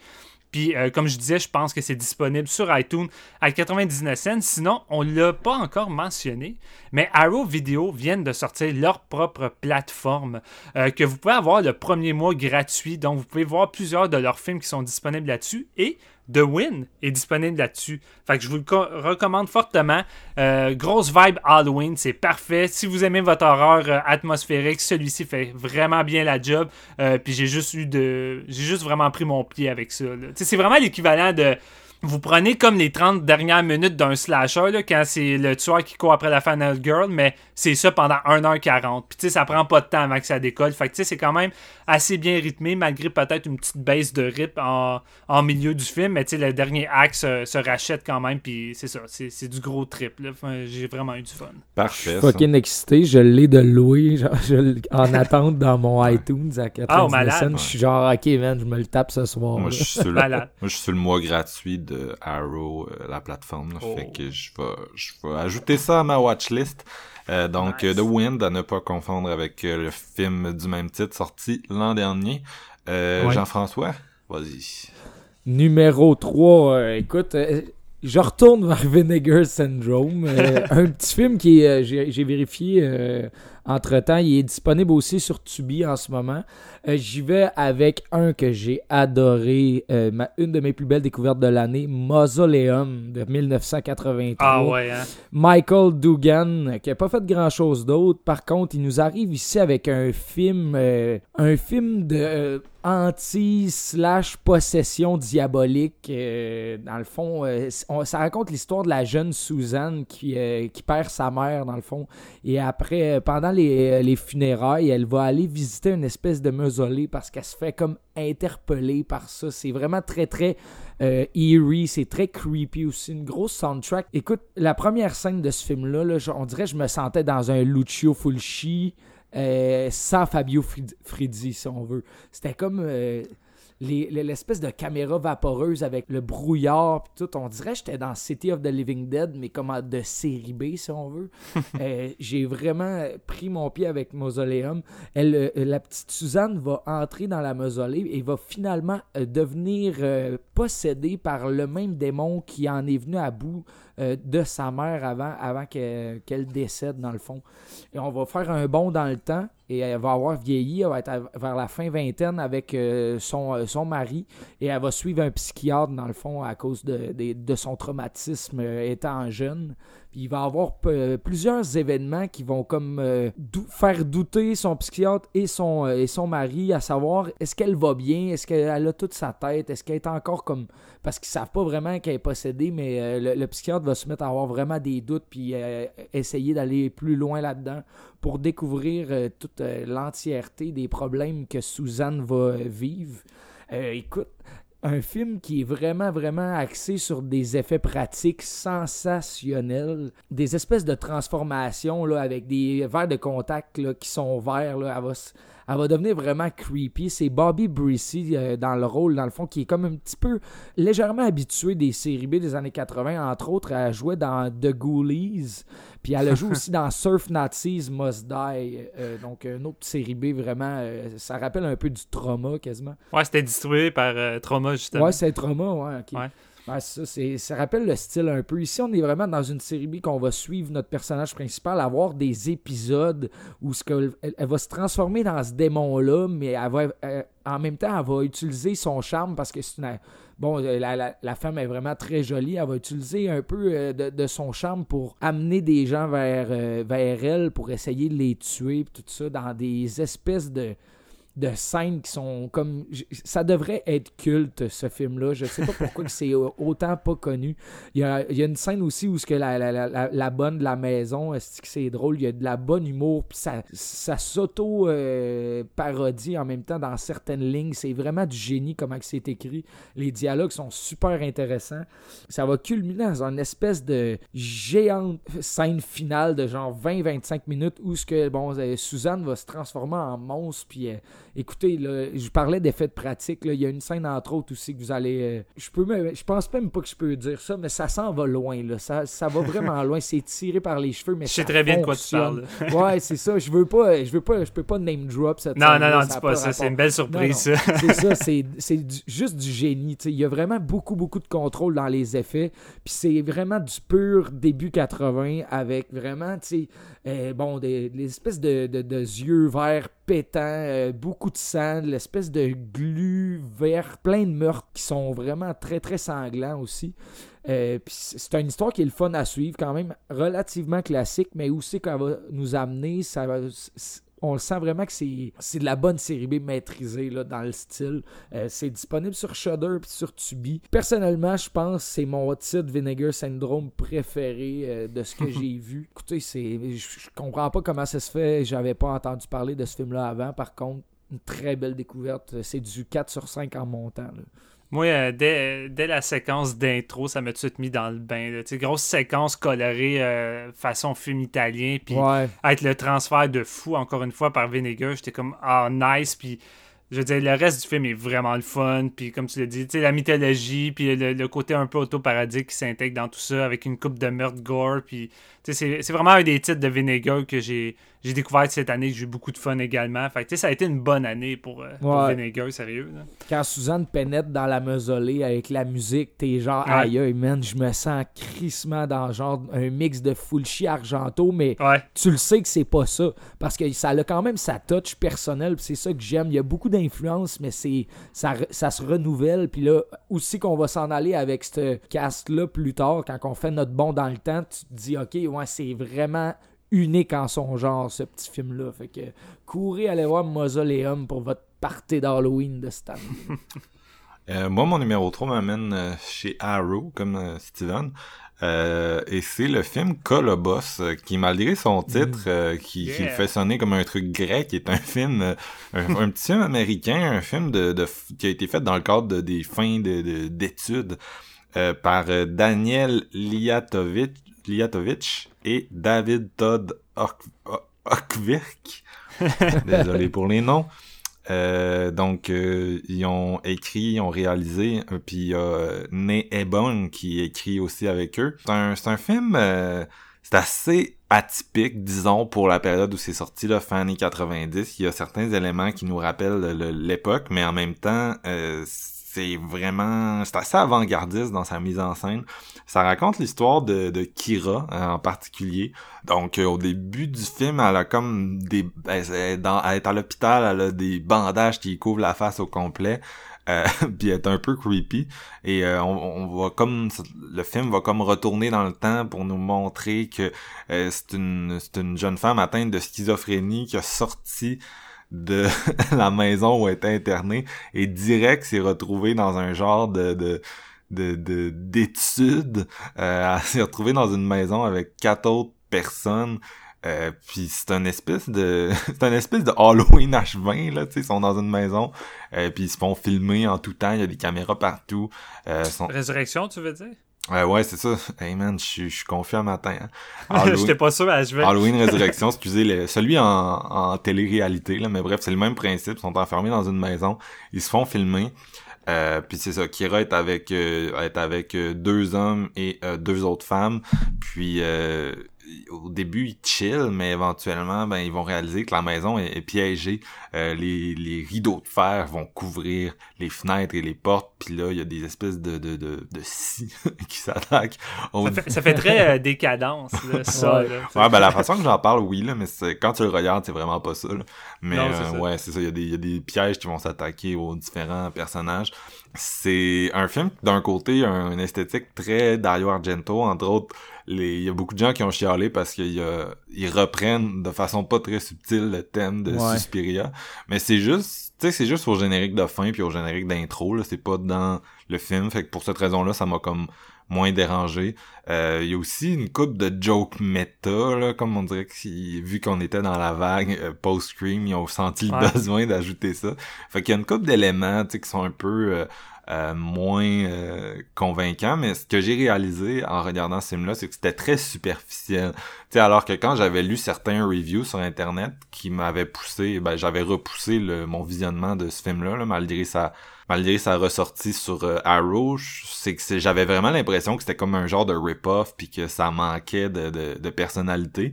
Euh, là, par contre, ayant mon mois gratuit Arrow que je viens de, mentionner, euh, je me suis dit bon, je j'y donne une chance, j'ai le goût d'essayer ça. Immédiatement, j'ai été happé puis j'ai vraiment été surpris par le, la personnalité du film. Première chose, le transfert est incroyable. J'avais de la misère à mettre une date. C'est un film qui a 20, 21 ans, j'avais de la misère. J'avais eu de la misère à dire, à part, euh, tu sais, le look très daté vestimentaire de certains personnages, là, avec du gel dans les cheveux, puis des trucs euh, trop longs avec euh, des chandails, là, slack avec des manches longues, comme la, la partie manche longue est genre un truc, c'est genre euh, une espèce d'ajout rayé. En tout cas, je sais pas trop comment décrire du linge, je m'excuse, là, mais c'est c'est très laid, très daté, mais à part de ça, la mise en scène, c'est assez impressionnant pour l'époque. Le, le, moi, c'est vraiment le, le jeu de caméra là-dedans là, qui m'a euh, qui m'a qui m'a qui m'a happé. J'avais l'impression que c'était c'était vraiment moderne en fait puis il y avait un- une façon de cadrer la protagoniste entre autres qui annulait vraiment la distance avec elle puis euh, en tout cas tu sais le traitement de la schizophrénie dans le scénario est comme tel que tel c'est pas mettons que c'est pas très moderne sans dire que c'est aussi bad que dans un film comme Split euh, mais j'ai vraiment eu l'impression de l'accompagner là-dedans de la façon que c'était que c'était stagé fait que j'ai été j'ai été impressionné. Euh, même chose avec les tu sais ça ça verse éventuellement dans le délire surréaliste euh, en mode un peu Argento justement parce que euh, abus de couleur abus de, de gore. Euh, donc c'est sûr que c'est je vous dirais que ça reste assez convaincant là, même à, à ce point-là de l'histoire. Tu sais du monde qui sont coincés dans une maison puis qui se font attaquer par des scies là ça pourrait facilement déraper. Mais euh, non j'ai j'ai j'ai vraiment trouvé que j'ai vraiment trouvé que ces gars-là étaient inspirés puis ça m'a surpris qu'ils aient jamais rien fait d'autre après là sincèrement Ouais. oui c'est un film qui est un peu odd puis j'ai l'impression qu'il a jamais il a jamais vraiment pogné là Euh, de ce que je comprends à l'époque, que la VHS a sorti dans les clubs vidéo, mais c'était un peu, c'était un peu quiet là, comme sortie. Ça a pas eu euh, de gros, euh, de gros raisonnements. Là. Je comprenais comme pas. Je me disais, ma semble, ça aurait comme ça a la stature pour être un petit, un petit classique euh, culte. Puis tu sais, je m'attendais à ce qu'il aille au, un peu euh, dans la direction de, de, de, de la de la double personnalité ou whatever là. Tu sais tout le monde est enfermé dans une maison. Oh on va nous sortir le twist de Identity puis on dirait que je le redoutais. Euh, c'est jamais vraiment arrivé. À la place on introduit un peu le le Colobos là qui est un genre de démon qui va apparaître dans des dans des séquences de plus en plus oniriques puis qui est extrêmement creepy. Donc euh, c'est ça ils ont réussi à me ils ont réussi à me foutre mal à l'aise avec une prémisse étrange puis tu sais des personnages que en dehors de Kira t'as un peu l'impression d'être dans un, un slasher standard il y a la starlette Hmm. qui espère que se faire filmer dans une maison enfermée ça va propulser sa popularité puis euh, la fille qui est vraiment conne mais tu sais dans le fond elle est juste conne là. elle a pas d'autres traits de personnalité le gars euh, un peu douche qui est juste un peu c'est vraiment genre euh, Ouais, typique. c'est ça, c'est vraiment typique. Et pourtant, il y a, y a, y a quelque chose qui s'est passé. Il y a quelque chose qui s'est passé. C'est vraiment une job de, une grosse job de bras là, au niveau de, la mise en scène. Fait que je le recommande vraiment aux gens qui aiment les, les trips oniriques, qui aiment le cinéma italien. En tout cas, j'ai l'impression que n'importe qui dans les bonnes conditions pourrait être mis mal à l'aise par ça si vous laissez un peu votre logique de côté parce que parce que c'est bien fait à ce à ce point-là. Mais c'est sûr que c'est ça en termes d'écriture, ça reste assez assez limité là, fait que les gens qui sont plus piqués peut-être de ça, je peux pas vous le recommander. Là. Fait que vous vous savez qui vous êtes euh, et si c'est une recommandation pour vous ou pas. Mais bref, C'est un comme- film que j'ai découvert euh, à sa sortie VHS, justement, quand c'était une nouveauté dans les Vidéotrons. Puis j'ai loué ça, il y avait comme deux boîtes. Le titre Colobos avec une, une fille qui semble être peinturée avec des splashes. Puis c'est juste Will. Puis à l'époque, je louais un peu tout ce qui sortait en termes d'horreur. C'est un film qui m'avait pas mal effrayé. J'avais écouté ça le, le soir. Puis son atmosphère, mais surtout ses apparitions du fameux Colobos Nowhere dans une télévision. Euh, ça me freakait out. Puis vraiment, tu sais, je pense un peu comme je disais avec The, The Wind, mais sais, même si, admettons, il y a des personnages ou des problèmes d'écriture qui, qui m'interpellent moins, ben, tu sais, son atmosphère ici fait toute la job. Puis, tu sais, les genres Ouais. de flash rouge, puis ces trucs-là qui s'installent, Mm. puis la présence du Colobos, je trouve que c'est ça qui élève beaucoup le, le film. Puis avec la mise en scène qui est vraiment intéressante également. Fait que quand j'ai vu qu'Ao ressortait ça des bouts de la mythe parce que c'est pratiquement pas trouvable, j'ai réussi à trouver un petit DVD cheap avec un transfert exécrable. Fait que là, avec une belle édition Ouais. comme ça, je suis comme content que ça soit sur le devant de la scène. C'est ça l'affaire aussi, c'est que moi je l'ai pas vu en VHS, mais c'est un film.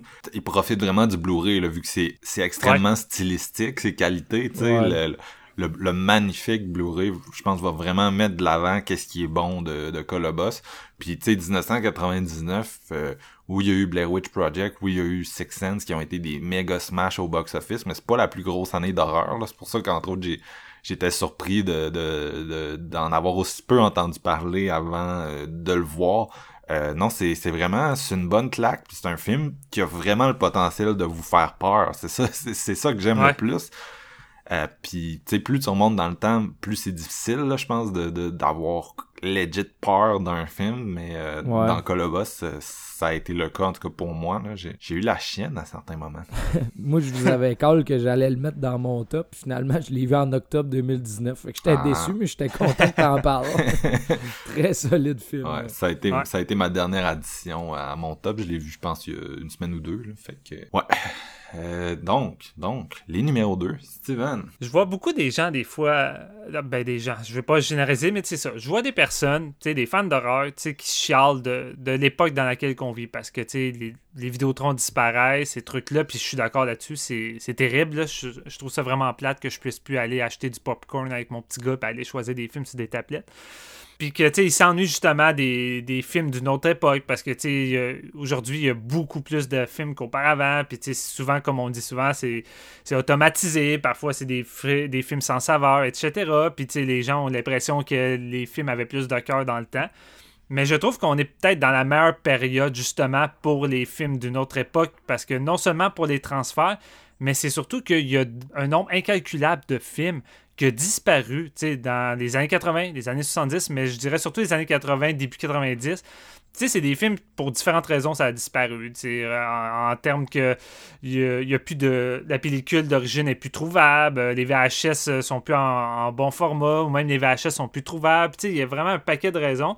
Puis souvent, de nos jours, tu as des compagnies comme Arrow, Vinegar Syndrome, tout ça, qui travaillent comme des Indiana Jones du cinéma, à essayer de retrouver le, la pellicule d'origine ou le moyen de ramener à la vie des films qui sont morts, qui ont disparu, ou des, des montages également. Tu sais, je me rappelle quand tout le monde disait que le, le Cabal Cut de Cliff Barker pour son Nightbreed était juste plus disponible qu'on n'aurait jamais ça. Puis, tu sais, aujourd'hui, je veux dire, on a une belle édition de Scream Factory, euh, remasterisée, tout ça avec les images supplémentaires puis les scènes, c'est malade.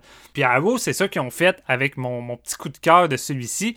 Ils ont ramené un film british qui était juste méconnu. là. Vraiment, là, ça avait jamais eu de sortie depuis sa VHS dans les années 80. C'est Dream Demon de 1988.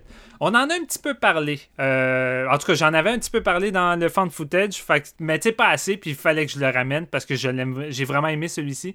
C'est réalisé par Harley Cookless, euh, réalisateur, entre autres, que vous connaissez peut-être de Black Moon Rising avec Tommy Lee Jones, espèce de film d'action, ou des trucs à la euh, Roger Corman, euh, Battle Truck, Malone avec.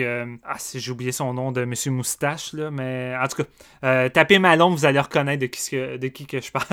Euh, Puis c'est scénarisé par lui, Harley Cookless, et Christopher Wickens. Wickens qui a quand même écrit plusieurs petits films d'horreur assez connus Demon of the Mind, Scream and Scream Again, euh, The Oblong Box, euh, plusieurs films avec Christopher, pas Christopher, mais ouais, c'est, non, pas Christopher mais non, j'ai de mes heures aujourd'hui, Vincent Price, plusieurs films avec Vincent Price.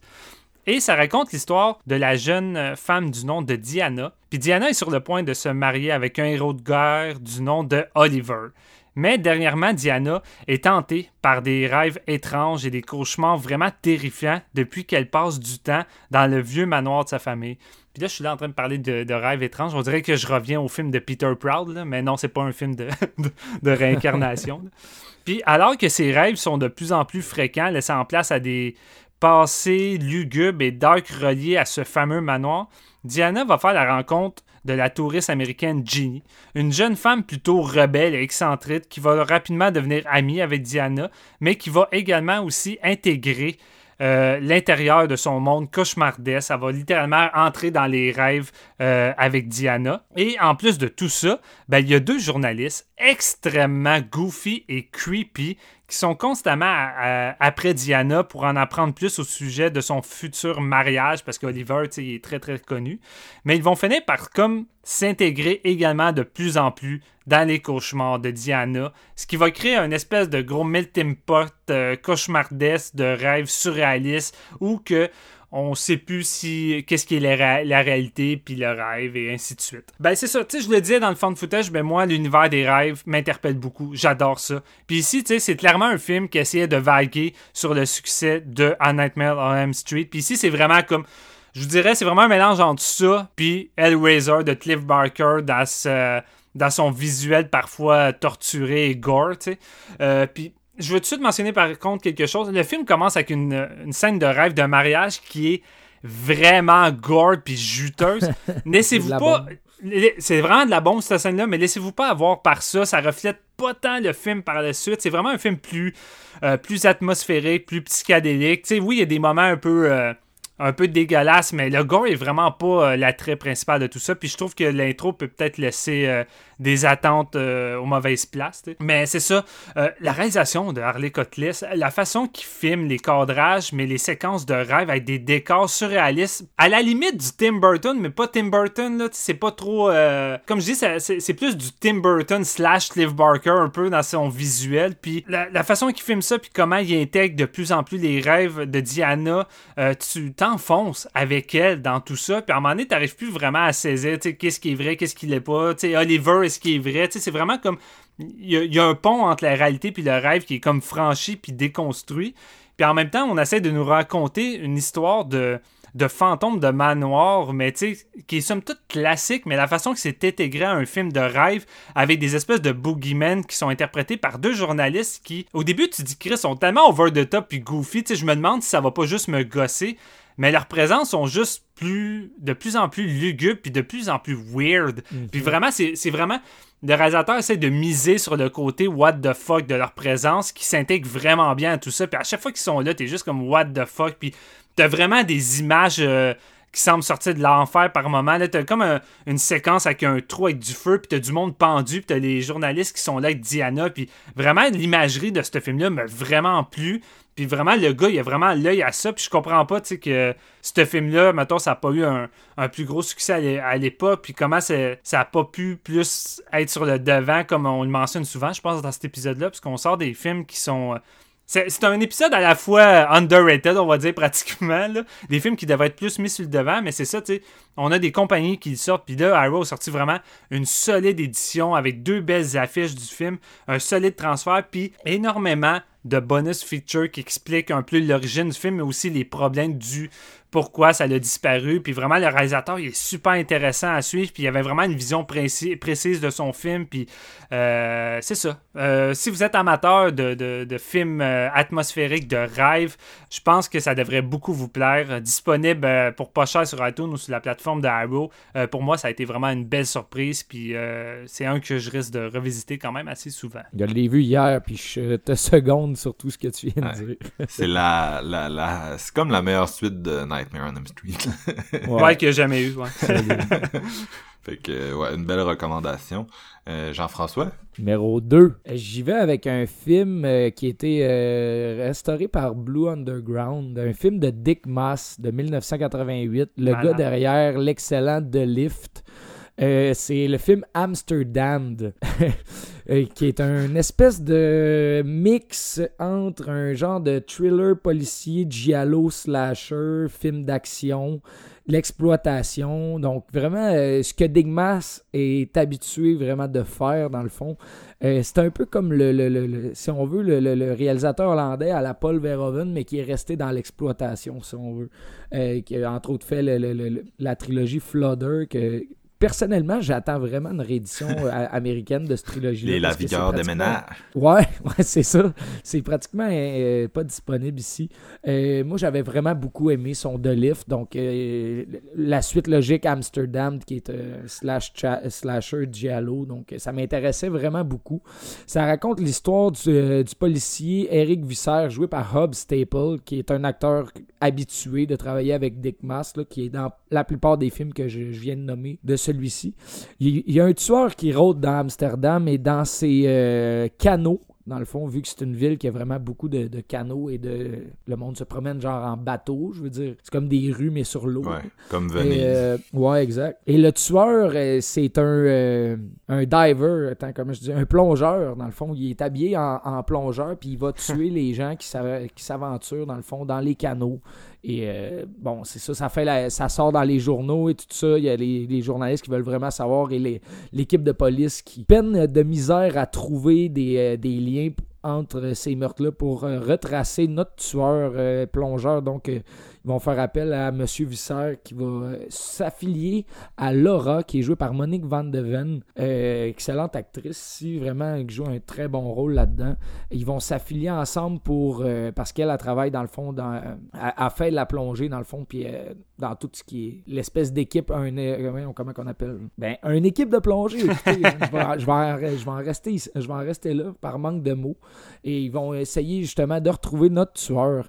Euh, comme je le disais, c'est, ça va euh, de genre en genre, euh, ce petit Amsterdam-là. Principalement le polar, dans le fond. Polar avec des meurtres tellement sanglants que ça rappelle le giallo italien. C'est comme un film italien qui est pas italien. Le plus italien que tu penses, pas italien, c'est Amsterdam, si on veut.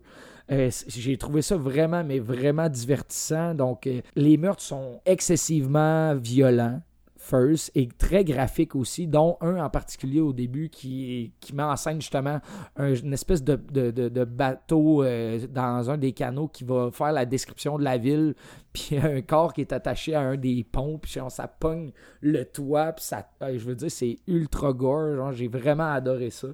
Il y en a plusieurs comme ça, là, je veux dire, c'est, ça a son lot de, de sang tout le long du film, mais aussi de scènes d'action.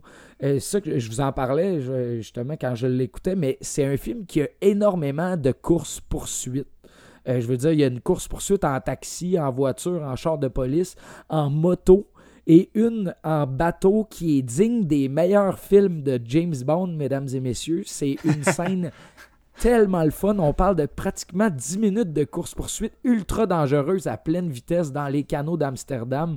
Euh, ça a l'air que c'est- ça a été vraiment difficile à, to- à- à filmer puis que c'est pratiquement attiré des problèmes. Euh, on dirait que le réalisateur il va un petit peu guérilla style. là. Ça rappelle quasiment genre du Larry Cohen. Il s'en calisse un peu. C'est ultra dangereux, mais il veut pogner les meilleurs plans pour en faire un film ultra rythmé puis vraiment badass. Je capotais, man. J'étais genre, ok, man, je me retrouve dans une espèce de slasher avec un James Bond, avec un tueur qui est dans l'eau, avec un soupe de plongée, fucking gore, puis un love story au travers de ça qui est super intéressant, des personnages le fun, puis plein d'amour au genre. Euh, Dick Mass, qui, je pense, c'est son chef-d'œuvre de ce que j'ai vu. Écoutez, j'ai vu The Lift, j'ai pas vu Saint, qui est comme, je pense, un truc de Santa Claus. euh, Film d'horreur de Noël, ouais. Ouais, film d'horreur Saint-Nicolas. de Noël. Puis il a fait un remake de Lift, euh, je pense que c'est euh, du côté américain, qui s'appelle Down, qui, a- m'intéresse plus ou moins. Je veux dire, début 2000, un- on a déjà son de Lift au début des années 80 qui est excellent. Donc, euh, mais je pense que Amsterdam, ici, on vient de pogner un hostie de bon slashers, hashtag Giallo. Euh, vraiment intéressant à suivre. Puis une, une intrigue qui est quand même euh, vraiment bien ficelée. Là. On se doute pas vraiment de qui c'est le tueur. Euh, par contre, c'est quand même long. hein. On est comme à 1h50. Donc, il y a vraiment euh, du bon temps pour connaître les personnages. Puis en plus, c'est bien écrit, leur relation, tout ça. C'est très solide. C'est gore. Puis c'est inventif dans sa mise en scène. Je veux dire, c'est très maîtrisé. C'est sur Shudder. Donc, euh, pour ceux qui ont la plateforme, allez-y. Sinon, euh, écoutez, euh, il est 52$ piastres, le, le Blue. Fait que Ouais, c'est comme- c'est c'est cher. c'est pas achetable, là, les, les 4 codes Blue Underground. Par contre, celui-là vaut quand même vraiment la peine. Moi, je suis capoté. C'est son meilleur, c'est son meilleur film, Ouais. Amsterdam. Puis euh, euh, moi cet été j'ai vu euh, Prey, là, qui est un film qui était venu en fantasy en 2017. Qui a finalement eu euh, une sortie ici en vidéo sur demande, puis il est sur Shudder. Je pense que c'est Uncage le titre sur Shudder. Ouais. Ouais. Euh, puis ça, c'est un film de lion, là, mais tu sais, avec toute la personnalité de Dick Mass, là, c'est-à-dire énormément de scènes de meurtre divertissantes, une écriture de personnages super cool, puis c'est un film vraiment le fun. Fait que euh, j'ai vraiment pris mon pied. J'aime j'aime bien ce cinéaste-là. Là. Quand il sort un film, je suis comme tout le temps, oh, un nouveau... euh, Ouais. Tu sais, c'est rarement euh, le, le- le film de l'année, là, mais...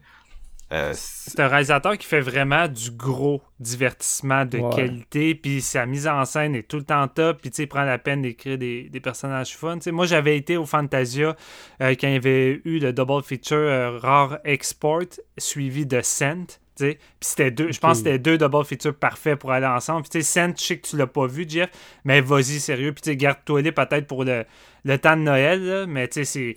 C'est c'est peut-être un de ses films les plus peaufinés en termes de photographie puis de mise en scène. Puis Nice. il y a une coupe de meurtre vraiment nice, puis c'est très le fun.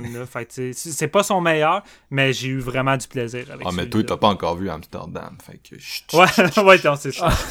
non, mais la scène de bateau en marque, sérieusement, Ouais. c'est du haute voltige, je veux dire. C'est- un- se passe des affaires. Là. Tu sais, tu parlais de course-poursuite, puis tu sais, il y en a beaucoup dans son cinéma en général, notamment dans Prey, il y a des, des courses avec le lion Ouais. qui sont vraiment le fun, puis même dans Sainte, là, le Père Noël tueur, il, Ouais. il est gambadant, là, il a le, il a, il a le genou actif, non, en tout cas. Euh, C'est bon.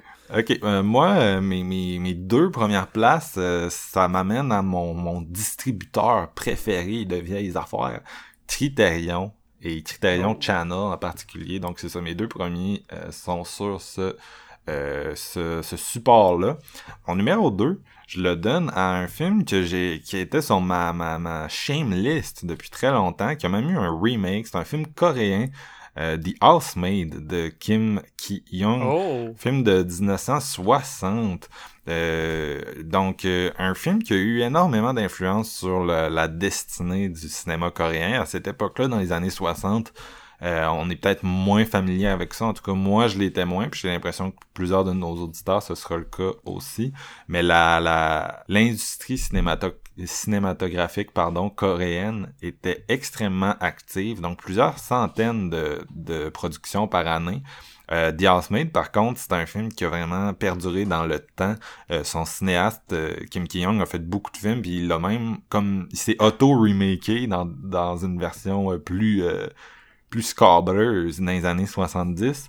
Euh, mais ce film-là des années 60 a été, c'est ça, extrêmement influent. Euh, si vous voulez savoir d'où viennent des, des, des styles comme celui de Park Chan-wook et des thrillers coréens, euh, remontez jusqu'à ce film-là qui raconte l'histoire de Kim Dong-sik, qui est un professeur de piano à une école où euh, c'est juste des femmes. En fait, lui lui est un homme, mais tout c'est- il n'a que des étudiantes, une, une trentaine facilement là, de ce que je me souviens.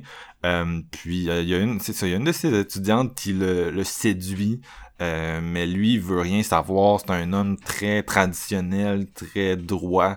Euh, il, y a une femme et deux enfants, ils vivent dans une grande maison où ils viennent d'emménager. Euh, fait que c'est ça, lui, il repousse euh, les avances là, de ses étudiantes. Et il y en a une éventuellement qui euh, fait engager une housemaid pour lui. Là, une, une- Comment t'appelles ça? Une- en tout cas, elle- elle- Femme de ménage? Pas vraiment parce qu'elle vit chez vous, tu sais, puis elle fait ton...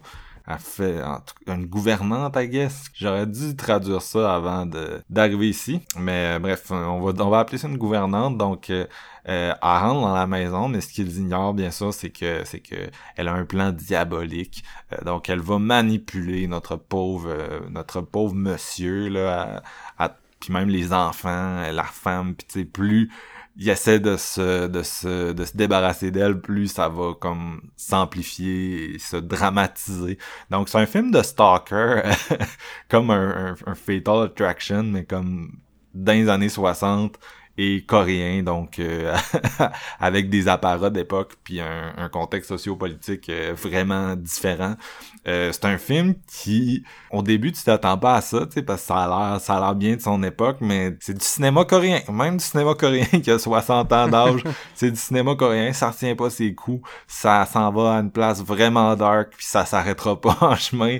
Euh, il se passe euh, il se passe ça, il se passe pas mal de trucs là-dedans, puis le personnage de, de la housemaid, là, qui est Myung, Myung Suk, son nom, euh, qui est joué par Lee Un Shim, c'est, vraiment une actrice euh, qui, plus ça avance, va avoir des, des gros morceaux d'acting, des grosses scènes, euh, je veux pas trop en parler là parce que c'est vraiment un thriller fait que je veux pas vous dire ah qu'est-ce qui va se passer là qu'est-ce qui va se passer là mais euh, en tout cas il y a plusieurs scènes très intenses dans la deuxième moitié puis elle nail totalement c'est sûr c'est un film qui je veux dire qui est dans un contexte sociopolitique de Corée divisée puis aussi de la Corée du Sud qui s'intègre graduellement au capitalisme mondial moderne. Fait que c'est c'est sûr qu'il y a peut-être des éléments sociaux euh, culturels que j'ai juste pas euh, pognés.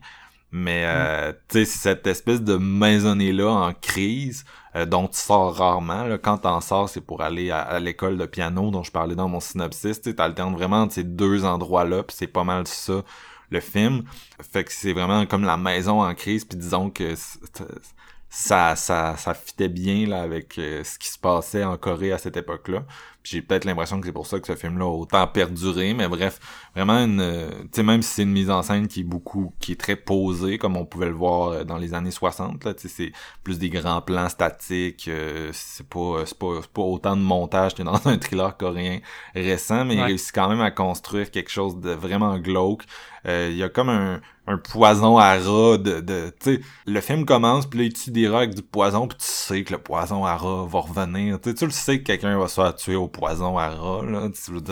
C'est tellement mis de l'avant puis on est tellement euh, on est rendu en 2020 quand même mais la question c'est qui quand comment puis quand ça arrive c'est quand même euh, assez assez intense là. Euh, si vous aimez les films euh, de ce type-là où il y a vraiment une, maisonnée qui est qui qui est perturbée par l'arrivée d'un personnage dark avec un passé dark, il y en a eu beaucoup aux États-Unis dans les années 90, mais celui-là, c'est comme peut-être le meilleur, en fait. C'est celui qui va le plus loin, c'est celui qui est le mieux écrit, qui a le plus de choses à dire, j'ai l'impression. Puis, euh, tu sais, vraiment une, une, super soundtrack, c'est vraiment maîtrisé. Puis, un des trucs qui est le plus drôle, c'est qu'à la fin du film, il y a comme une petite scène où les acteurs disent que rien de tout ça est vrai, puis que tu devrais être une bonne personne, là. Euh, bien, sûr en accordance avec le, gouvernement coréen de l'époque. Mais euh, je comprends, je comprends pourquoi il fallait qu'ils s'excusent parce que c'est ça. C'est c'est vraiment. Si vous aimez les thrillers coréens, c'est euh, un des meilleurs que j'ai vus euh, toute époque confondue. Donc, euh, régler, disons, ce manque-là à votre euh, à votre culture cinématographique et aller sur Criterion Channel, vous le tapez avant qu'il s'en aille parce que euh, c'est du lourd, du très très lourd. Et dans le genre, j'ai eu une autre belle surprise cette année avec Greta de Neil Jordan, mais euh, j'ai failli l'intégrer, mais vu que c'est un film de 2019, puis qu'on faisait juste un top 5, je me suis dit, bon, je vais, je vais laisser la place à des trucs un peu plus vieux. Mais euh, deux, c'est ça, deux belles surprises d'affilée, là, Greta, euh, Daniel Jordan, c'est solide. Je l'ai vu sur Crave dans mon mois d'octobre et j'ai été sur le cul. J'ai regretté de pas l'avoir vu plus tôt. Mais non, The Housemaid, ouais, ouais, ouais, ouais, ouais. C'était toute, toute, toute une surprise en 1960, là, il y a eu des gros trucs. Il y a eu Psycho, il y a eu euh, Black, euh, Black Sunday, il y a eu... Euh, ouais, grosse année. Non, ça c'est une grosse année, mais ça, ça range, là. ça rentre quand même d'un très gros, là. C'est un film qui a des ramifications jusqu'à aujourd'hui, je pense, puis qui est, qui est crucial dans, dans l'histoire du cinéma coréen. Son remake est quand même pas si pire. Je, je préfère l'original, mais son, son remake est quand même bien foutu. Ouais. Ben, écoute, c'est... pas du même calibre. Vraiment pas. Non, Vraiment pas. Mais c'est, difficile à battre. Puis là, j'ai vraiment envie d'essayer la version années 70. Euh, si je suis capable de la trouver, l'auto-remake, apparemment, qui est beaucoup plus euh, heavy. Fait que je suis vraiment curieux de voir où le réalisateur est allé avec ça. Donc, tout ça nous amène à nos numéros 1. Steven, c'est quoi ton numéro 1? Eh oui, c'est déjà l'heure des numéros 1. Et j'y vais avec un petit classique, mais classique que personne connaît parce que ça s'était oublié dans les bas-fonds, les bas-fonds de l'enfer, et que ça prenait juste Vinegar Syndrome pour ressortir ce petit film canadien euh, que pratiquement personne n'a connu, je crois, en dehors de peut-être euh, vos papas ou vos mamans, parce que mon père se souvient très bien d'avoir vu souvent ce film-là à la télévision. Je parle de Sudden Fury de 1975. Moi, je connais ça. Ouais. Écrit et réalisé par Brian Damoud. C'est sa seule réalisation. Et euh, what the fuck. Mais ça, on va y revenir. Encore une fois, un film sur Tubi. Merci Vinegar Syndrome. Ouais, ça, ça va être le gros avantage. Vous pouvez aller le visionner gratuitement sur Tubi. Et le film se déroule sur les routes campagnardes de l'Ontario. On va suivre le couple de Fred, un entrepreneur réputé, et de sa femme Janet. Et durant leur road trip, Fred va essayer de convaincre désespérément sa femme d'investir dans une espèce de shack sur le bord du lac plutôt douteux qui est même pas encore euh, abouti ou rien du tout. C'est vraiment le gars veut essayer d'investir dans de quoi euh, sans même que le- l'endroit soit euh, peaufiné exprès pour construire un shack. Mais l'idée justement ne plaît pas du tout à Janet. Alors que la chicane se poursuit euh, en voiture, Janet va également avouer à Fred sous la pression qu'elle a également une aventure avec un autre homme, un autre Trump, ouais, avec Trump, avec un autre homme depuis un moment. C'était bon. Faut être fou pour tromper son mari, Trump. Ah! Puis, alors que, la chicane dégénère, ben Fred va perdre le contrôle de la voiture qui va faire des tonneaux en dehors de la route pour tomber sur le bord de l'eau. Éjecté de la voiture, Fred ne semble pas trop blessé, mais Janet, elle, est toujours coincée à l'intérieur de la voiture et grièvement blessée. Elle demande l'aide de son mari, mais dans un moment de panique, Fred va juste décider de la laisser mourir là en quittant les lieux. Mais un inconnu du nom de Hal, qui passe en voiture, aperçoit euh, la voiture de Janet qui est accidentée sur le bord de l'eau. Il va essayer de son mieux de sauver Janet, mais son mari est toujours dans les parages et il va essayer de mettre des bâtons dans les roues de Hal pour que sa femme puisse disparaître pour de bon et, j'imagine, toucher l'assurance pour avoir son maudit chèque. Du génie, du génie. Wow! Wow! En premier, euh, quand j'avais magasiné mon Black Friday euh, de Vinegar Syndrome, il y a tellement de titres, à un moment donné, tu sais plus quoi prendre, fait que t'essayes de fouiller un peu. Et celui-là, c'est toi qui me l'avais conseillé, Marc-Antoine. J'ai comme fait, OK, t'as dit c'est ton genre, d'après moi, tu devrais aimer. Petit film canadien, fait que j'ai fait, je suis partant. Et j'ai vraiment, mais vraiment pris une claque.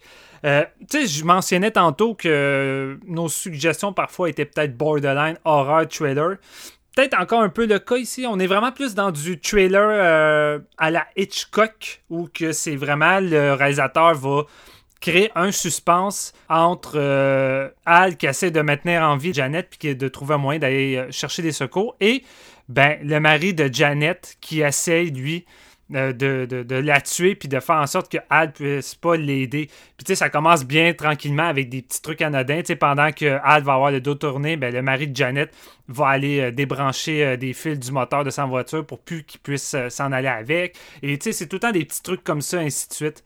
Et Janet va prévenir, euh, va prévenir Al, que son mari est dans les parages, puis c'est lui qui l'a laissé là, puis qui essaie de, de la tuer. Fait que rendu là, c'est vraiment comme on suit désespérément Al qui essaye de trouver un moyen d'aller voir des voisins, mais tu sais, ils sont au milieu de la route, tout ce qu'il y a dans les alentours, c'est du bois. Puis la seule personne qu'il y a de près, c'est à des plusieurs euh, dizaines de kilomètres, c'est une petite fermette euh, avec une petite famille qui vit là, un couple dans le fond, euh, qui va s'intégrer tranquillement dans l'histoire un peu plus loin. Et là, on va tomber dans une espèce de magouille de triangle de trahison où que ben, le mari de Janet essaie de mettre tous les pions de son côté puis tout faire tomber sur le dos de Al, tandis que Al, lui, essaie de prouver puis de dire aux gens que le mari de Janet, lui, essaie de la tuer. Et ça s'ensuit comme une espèce de, jeu de chat et de souris. Non seulement c'est crissement bien mis en scène, il y a une, gestion de la tension, euh, notamment dès que la voiture euh, son accident puis que son mari tourne dans les, dans les alentours. Vraiment, là, la mise en scène te crée un suspense pour que tu sois constamment sur le qui-vive. Tu sais jamais où que le mari est, puis tu sais jamais quand est-ce que Janet va vraiment être en danger avec lui qui est proche. Et la façon que le réalisateur va comme faire progresser toute cette espèce de de roller coaster là parce que tu sais c'est vraiment minimaliste ça se passe pas mal tout euh, le long sur le lieu de l'accident et plus loin dans le film un peu plus sur la fermette des voisins euh, que je mentionnais mais c'est ça tu sais avec un, un genre de budget très minimaliste une mise en scène sur le devant puis euh, un duo d'acteurs, euh, l'inconnu qui joue Al, puis euh, l'autre acteur qui interprète le, mari de Janet, qui ont joué dans rien d'autre, je pense. C'est peut-être leur seul rôle dans ce film-là. Sont vraiment convaincants, vraiment solides, puis t'es juste sur le bout de ton siège tout le long, puis à frustré de voir l'estime Marie qui arrête pas de trouver un moyen de tuer sa femme, puis tu souhaites juste comme qu'il arrive de quoi contre lui.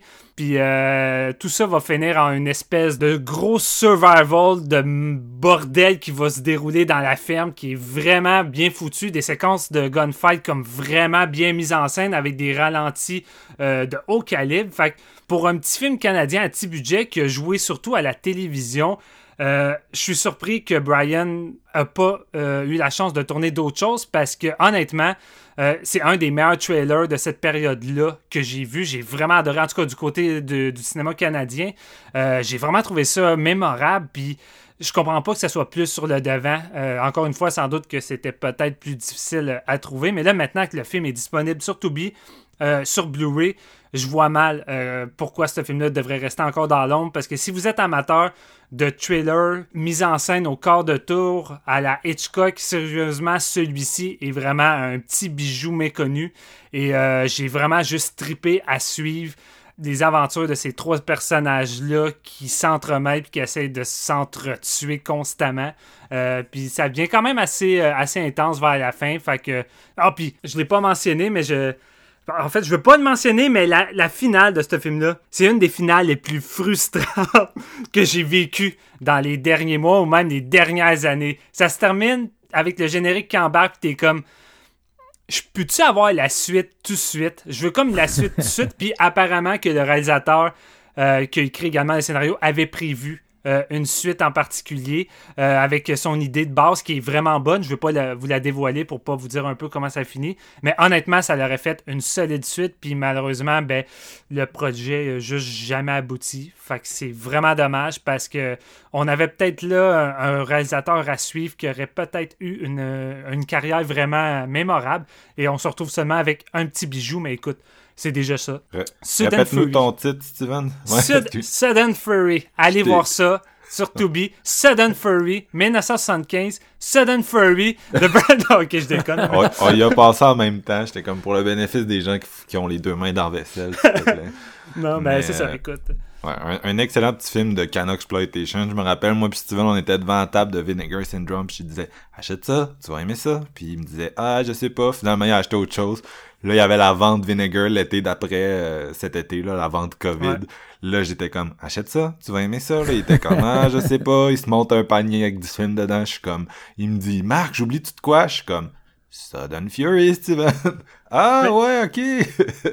Non, c'est clair, j'ai douté, puis j'aurais pas dû. Puis tu sais, qu'est-ce qui est fou, c'est que ce- ce genre de prémisse-là, ce genre de trailer-là, tu sais, on a beaucoup de, de, de trailers dans les dernières années, slash horrifiques, tu sais, euh, classiques dans leur euh, histoire comme ça, plus minimaliste, puis mais que c'est pas. Souvent, c'est pas efficace ou le, le- réalisateur arrive pas à se démarquer ou justement, tu sais, tellement aussi que ça s'en va que, euh, ben écoute, il y a plus vraiment de surprise. Mais tu sais, pour un film où c'est juste comme un mari qui essaie de tuer sa femme avec un inconnu qui essaie de l'empêcher, à un moment donné, t'es jamais trop certain où c'est que ça va s'en aller puis où c'est que ça va aboutir. À un moment donné, j'étais juste comme plus certain tant que la situation est tout le temps en train de déraper de plus en plus. Fait que il y a quand même une bonne gestion euh, pour surprendre le spectateur. Puis euh, l'écriture est, vraiment intelligente. Non seulement sa mise en scène est solide, mais son écriture puis son, développement de personnage parce que au début, on passe vraiment un, un 20 minutes avec ce couple-là dans la voiture avant que l'accident arrive. Puis somme toute, tu as juste l'impression que tu vas suivre ce couple-là, puis que euh, le personnage du mari est bien correct, puis c'est ton pr- personnage principal, mais non, à un moment donné, ça devient le, le trou de cul, puis tu réalises que finalement, ça va être le méchant du film. La façon que c'est amené, j'imagine qu'à l'époque, si t'avais pas euh, lu le synopsis, t'écoutes ça à la télé, c'est quand même un, un trailer que- qui surprend, puis qui a quand même une part d'originalité dans ces situations. Malade, malade, mais moi aussi je le recommande fortement, ce petit film-là. Euh, Jean-François, le tien, ton numéro 1. Oui, j'ai hésité euh, en numéro un à prendre euh, un film que j'ai vraiment adoré, mais qui je me disais, euh, pour un numéro un des top 5 d'épisodes de séance, probablement que je suis le seul qui a pas vu le film, même avec nos auditeurs, donc j'ai pas été avec celui-là. C'était Diabolique d'Henri-Georges Clouzot. Je veux dire, c'est du 5 sur 5, un grand classique, puis j'ai adoré, mais bon, j'y étais avec autre chose, parce que, je- bon, c'est quand Encore même du très- Vinegar, Jeff? Euh, non, non, j'y étais avec un kino. Euh, c'est un réalisateur que j'adore, Mario Bava. J'ai découvert plusieurs titres euh, qui me restaient à découvrir de sa filmo, entre autres Hatchet for the, for the Honeymoon que j'ai Ouais. adoré. Euh, Danger diabolique que Marc nous avait recommandé qui est excellent aussi. Mais non, j'ai choisi Lisa and the Devil de 1973. Euh, que j'ai vraiment, vraiment eu une belle surprise avec ça. Film euh, très, très onirique dans sa forme et très genre baroque un peu. Là, ça se passe dans un, un joli château. Mais ça commence dans le fond, Lisa est, touriste dans une, vieille ville qui est pas vraiment nommée en Italie. Et euh, bon, elle va, elle fait une visite guidée, tout ça, puis elle voit une espèce de toile qui démontre une personnification du diable en personne, dans le fond. Et elle va finalement se perdre après ça. Elle va rentrer dans une petite boutique et elle va essayer de, demander son chemin, dans le fond. Euh, mais elle va rencontrer euh, quelqu'un qui a vraiment l'air de. qui est pratiquement euh, pareil au diable sur cette peinture-là. Elle va quitter, elle va prendre un lift pour aller vers son hôtel. Et entre-temps, bon, l'espèce de petite voiture va briser et avant que la nuit tombe, ils vont euh, se faire euh, inviter dans une espèce de grand château par euh, un jeune homme qui vit là avec sa mère et un housekeeper qui se trouve à être le personnage qu'on a vu plus tôt qui ressemblait au diable dans le fond qui est euh, ce gars-là le, personnage Léandre qui est joué par Telly Savalas qui entre autres joue Blofeld dans euh, euh, On Her Majesty's Secret Service de, Ja- de James Bond Fait que vraiment un, acteur qui a fait beaucoup beaucoup de, bons rôles et bon, ça, la, ils sont quatre à se retrouver à cette maison-là pour passer la nuit, le temps de réparer la voiture, etc. Euh, ils vont se faire inviter à souper, donc une espèce de, de, de- soirée où, euh, bon, le, le grand banquet dans le château. Et euh, il y a la mère et le jeune qui ont une relation un petit peu bizarre. C'est là que tu te rends compte qu'il y a des trucs cachés dans ce, dans ce château-là. Ça, ça t'amène dans un monde très, très rêveur où euh, tu sais pas vraiment où ce que ça va s'en aller. C'est un petit peu euh, d'un bord puis de l'autre en frais de scénario. Je pense pas que ça a un pied vraiment solide dans la réalité. C'est un peu ce que j'ai aimé de Listen the Devil.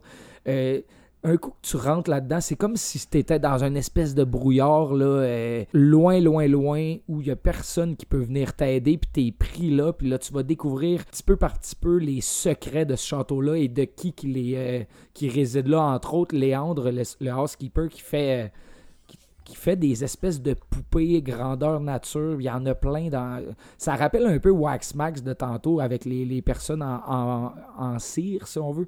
Mais ici, c'est genre des espèces de dummies géants, euh, grandeur nature. Lui, il collectionne ça, puis c'est vraiment bizarre. Puis il y, a y a une scène justement où euh, Lisa va tomber dans une espèce de rêve éveillé, puis elle, elle sait pas vraiment ce qui se passe, puis elle prend peur, puis elle veut s'en aller. Finalement, le conducteur de la voiture, il y arrive quelque chose, fait qu'il reste pogné là-bas. C'est vraiment un des très bons Mario Bava. Personnellement, j'en ai vu quand même euh, quelques-uns, les- les gros classiques du réalisateur. Mais euh, c'est rarement nommé comme étant un des most à voir de, de Bava. Par contre, j'ai pris mon pied avec ce titre-là, euh, qui, entre autres, le- il a tellement floppé au euh, box-office en 73 que le, le producer Alfredo Leone a décidé d'en d'en retourner des scènes d'exorcisme après The Exorcist, justement, pour en- surfer sur le- l'espèce de... Ça n'avait pas un, un titre alternatif, justement. me Ouais, c'est The House of Exorcism, justement, Ouais, qui ont pris euh, l'intrigue principale de Lisa and the Devil, puis ils ont filmé plein de scènes disparates avec euh, un autre réal, qui ont comme remonté, puis ça fait vraiment dur. là. Je, l'ai écouté comme en double feature, j'aurais jamais dû faire ça, pour vrai. J'ai me tapé le House of Exorcism tout de suite après le premier. C'est vraiment là, euh, juste pour surfer sur le hit de Exorcist, mais c'est mauvais. Là. Ça scrape toute la vision que Mario Bava avait, Ça- euh, toute l'espèce de subtilité, l'ambiance gothique vraiment maîtrisée du réalisateur. Là, ça fait penser un peu à euh, Kill Baby Kill aussi, ou euh, mettons Black Sunday, dont euh, Marc t'a parlé plus tôt. Mais c'est, ça a été une belle surprise pour moi parce que c'est rarement un des titres que j'entendais parler puis qu'il fallait que je vois si on veut. Fait que quand j'ai acheté le kino, je me suis pris une belle claque à la gueule. Là. C'est pas loin d'être du 5 sur 5 selon moi pour ce qui est de, de ce titre-là du réalisateur. Fait que... ça, ça m'écoeure, tu sais, Marc-Antoine, il, il disait en début d'épisode, qu'il voulait faire un, un top 10. Puis, tu sais, je suis là avec mon top 5, puis je me dis, mon top 5, tu sais, d'aujourd'hui, ça serait comme ma première partie. Tu sais, ça serait comme mon numéro 5 à 10, puis j'aurais comme facilement d'autres jusqu'à un autre 5 à 1 rendu là, mais euh, euh, écoute, Marc, je m'excuse, c'est un aveu, je m'excuse, on aurait dû faire un top 10. Ok, euh, donc ça, ça- je vais finir cet épisode. Donc moi, mon numéro 1, toujours sur euh, Criterion, nous amène à la nouvelle vague tchèque, en fait, qui est une, euh, un courant de cinéma important dans les années 60. Euh, c'est quoi la nouvelle vague? Tchèque, vite vite, pour ceux qui connaîtraient pas, c'est, euh, euh, sais, il y a eu la, bien sûr la nouvelle vague française qui a été comme hyper influente pour le cinéma, puis ça a suivi comme une série de, de vagues de, de films dans d'autres pays qui ont été inspirés par ça. Entre autres, en Tchécoslovaquie, qui était un- un- ben, ça existe plus, là. Aujourd'hui, c'est la République tchèque et la Slovaquie, qui sont deux, deux pays distincts. Mais à l'époque, c'était fusionné et ça faisait partie de l'URSS. Donc, dans les années 60, euh, euh, malgré le fait qu'il était un pays communiste, c'était comme plus relax qu'en Russie, genre. Fait qu'ils ont été capables de pousser une vague de, de, de films. Puis euh, il y en a beaucoup qui qui sont sur Criterion, parce qu'il y en a beaucoup qui ont une importance euh, culturelle. On s'entend, c'est c'est relatif tout ça, mais euh, entre autres, on pense au premier film de de Milos Forman, Loves of a Blonde, euh, Fireman, Fireman's Ball, pardon, euh, qui Milos Forman qui est venu ensuite aux États-Unis, qui a gagné deux Best Picture avec euh, Vol au-dessus d'un nid de coucou, puis euh, Ouais. Amadeus, là, mais qui a commencé dans cette vague-là. Euh, si on pense aux Oscars, toujours en termes d'Oscars, Closed, euh, Closely Watched Trains, qui était qui a gagné l'Oscar du meilleur film en langue étrangère, que le réalisateur est mort le mois dernier. Euh, une espèce de comédie euh, dans une gare de train justement là, durant l'occupation des nazis, euh, avec euh, un, une gang, c'est ça, tu suis les opérateurs de train, là, dont un jeune homme qui pense juste à sa première baise pendant pendant euh, tout le bordel qui se passe autour de lui. Euh, Daisies aussi, qui est comme un, un espèce de must féministe de cette période-là, là, un film dadaïste se fucké, mais vraiment euh, avoir une fois dans sa vie, euh, voire plus, là, moi je, l'aime vraiment beaucoup. Puis euh, c'était plus des films qui étaient faits dans l'angle de la comédie souvent. Pourquoi? Parce qu'il y avait, même si c'était plus relax, là, il y avait, on s'entend beaucoup de censure à cette époque-là. Puis euh, fallait faire passer certains trucs. Fait que euh, souvent c'était comme les cinéastes jouaient sur la ligne, puis euh, avec leur sujet, puis euh, ils faisaient attention à aux censeurs, puis éventuellement, près de 1968, puis le printemps de Prades, il n'y a plus de nouvelle vague tchèque, justement, parce que euh, les censeurs ont comme fermé la vanne, assez fortement. Mais c'est ça, c'était souvent plus comique, plus euh, philosophique que, mettons, la nouvelle vague française. Puis il y a deux films d'horreur vraiment solides qui ont sorti dans cette vague-là. Euh, le premier, qui est aussi sur Criterion, c'est Valérie and the Week of Wonders, un film vampire surréaliste, euh, dreamy, vraiment excellent, que je recommande à tout le monde. Je peux pas vraiment en parler parce que ça fait des années des années que j'ai vu ça. là. Mais euh, il y, a y même une édition physique, celui-là, de, de Criterion. Là. Si vous l'avez jamais vu, je vous le conseille J'ai fortement. passé proche de le prendre, celui-là, by the way, parce que je l'ai vu cette année, puis c'est excellent. là. Ouais, non, c'est ça, c'est vraiment très bon. L'autre film euh, qui est disponible en ce moment sur Criterion Channel, c'est The Cremator, euh, l'incinérateur de cadavres. euh, de, du cinéaste Juraj Hearst, qui apparemment a fait d'autres trucs d'horreur et je ne les ai pas vus, euh, malheureusement. C'est c'est pas mal tout inaccessible, mais je me dis, bon, euh, peut-être que Criterion éventuellement va, va pousser son stock, ça serait vraiment intéressant, là. Euh, parce que c'est ça, je regardais euh, sa, sa- filmographie, puis il y avait comme plusieurs autres films qui versaient dans le genre, mais qui sont juste, je veux dire, je saurais même pas où les trouver. Euh, c'est adapté d'un roman de Ladislav Fox, et euh, donc, dans le rôle principal de ce film-là, on a Rudolf Rusinski, qui joue un personnage au nom encore plus imprononçable. Euh, c'est, comme un nom, un, un nom jeu de mots un peu, là, mais tu sais, c'est comme il y a une voyelle dedans, là, c'est Cop, Cop, de quoi de même. Puis, euh, lui, dans le fond, il est en Tchécoslovaquie. Puis un peu comme euh, Closely Watch Train, c'est ça se passe durant la période de l'occupation fasciste parce que pour faire un petit une petite mise en contexte historique, la Tchécoslovaquie ça a été envahi avant le début de la deuxième guerre mondiale par les nazis quand ils ont demandé à la France puis à l'Angleterre de les aider. La France puis l'Angleterre s'en sont crissés parce qu'en fait ils voulaient pas déranger Hitler puis ils voulaient pas partir à la guerre. Fait qu'ils ont laissé la Tchécoslovaquie se faire envahir. Puis ensuite, ça a été bien sûr une période de, de collaboration là, avec euh, avec euh, les nazis. Fait que il y a comme des cinéastes 20 ans plus tard qui revisitent un peu ce passé national-là. Puis Closely, Closely Watch Trains, tu vois un peu des, des opérateurs de train indifférents.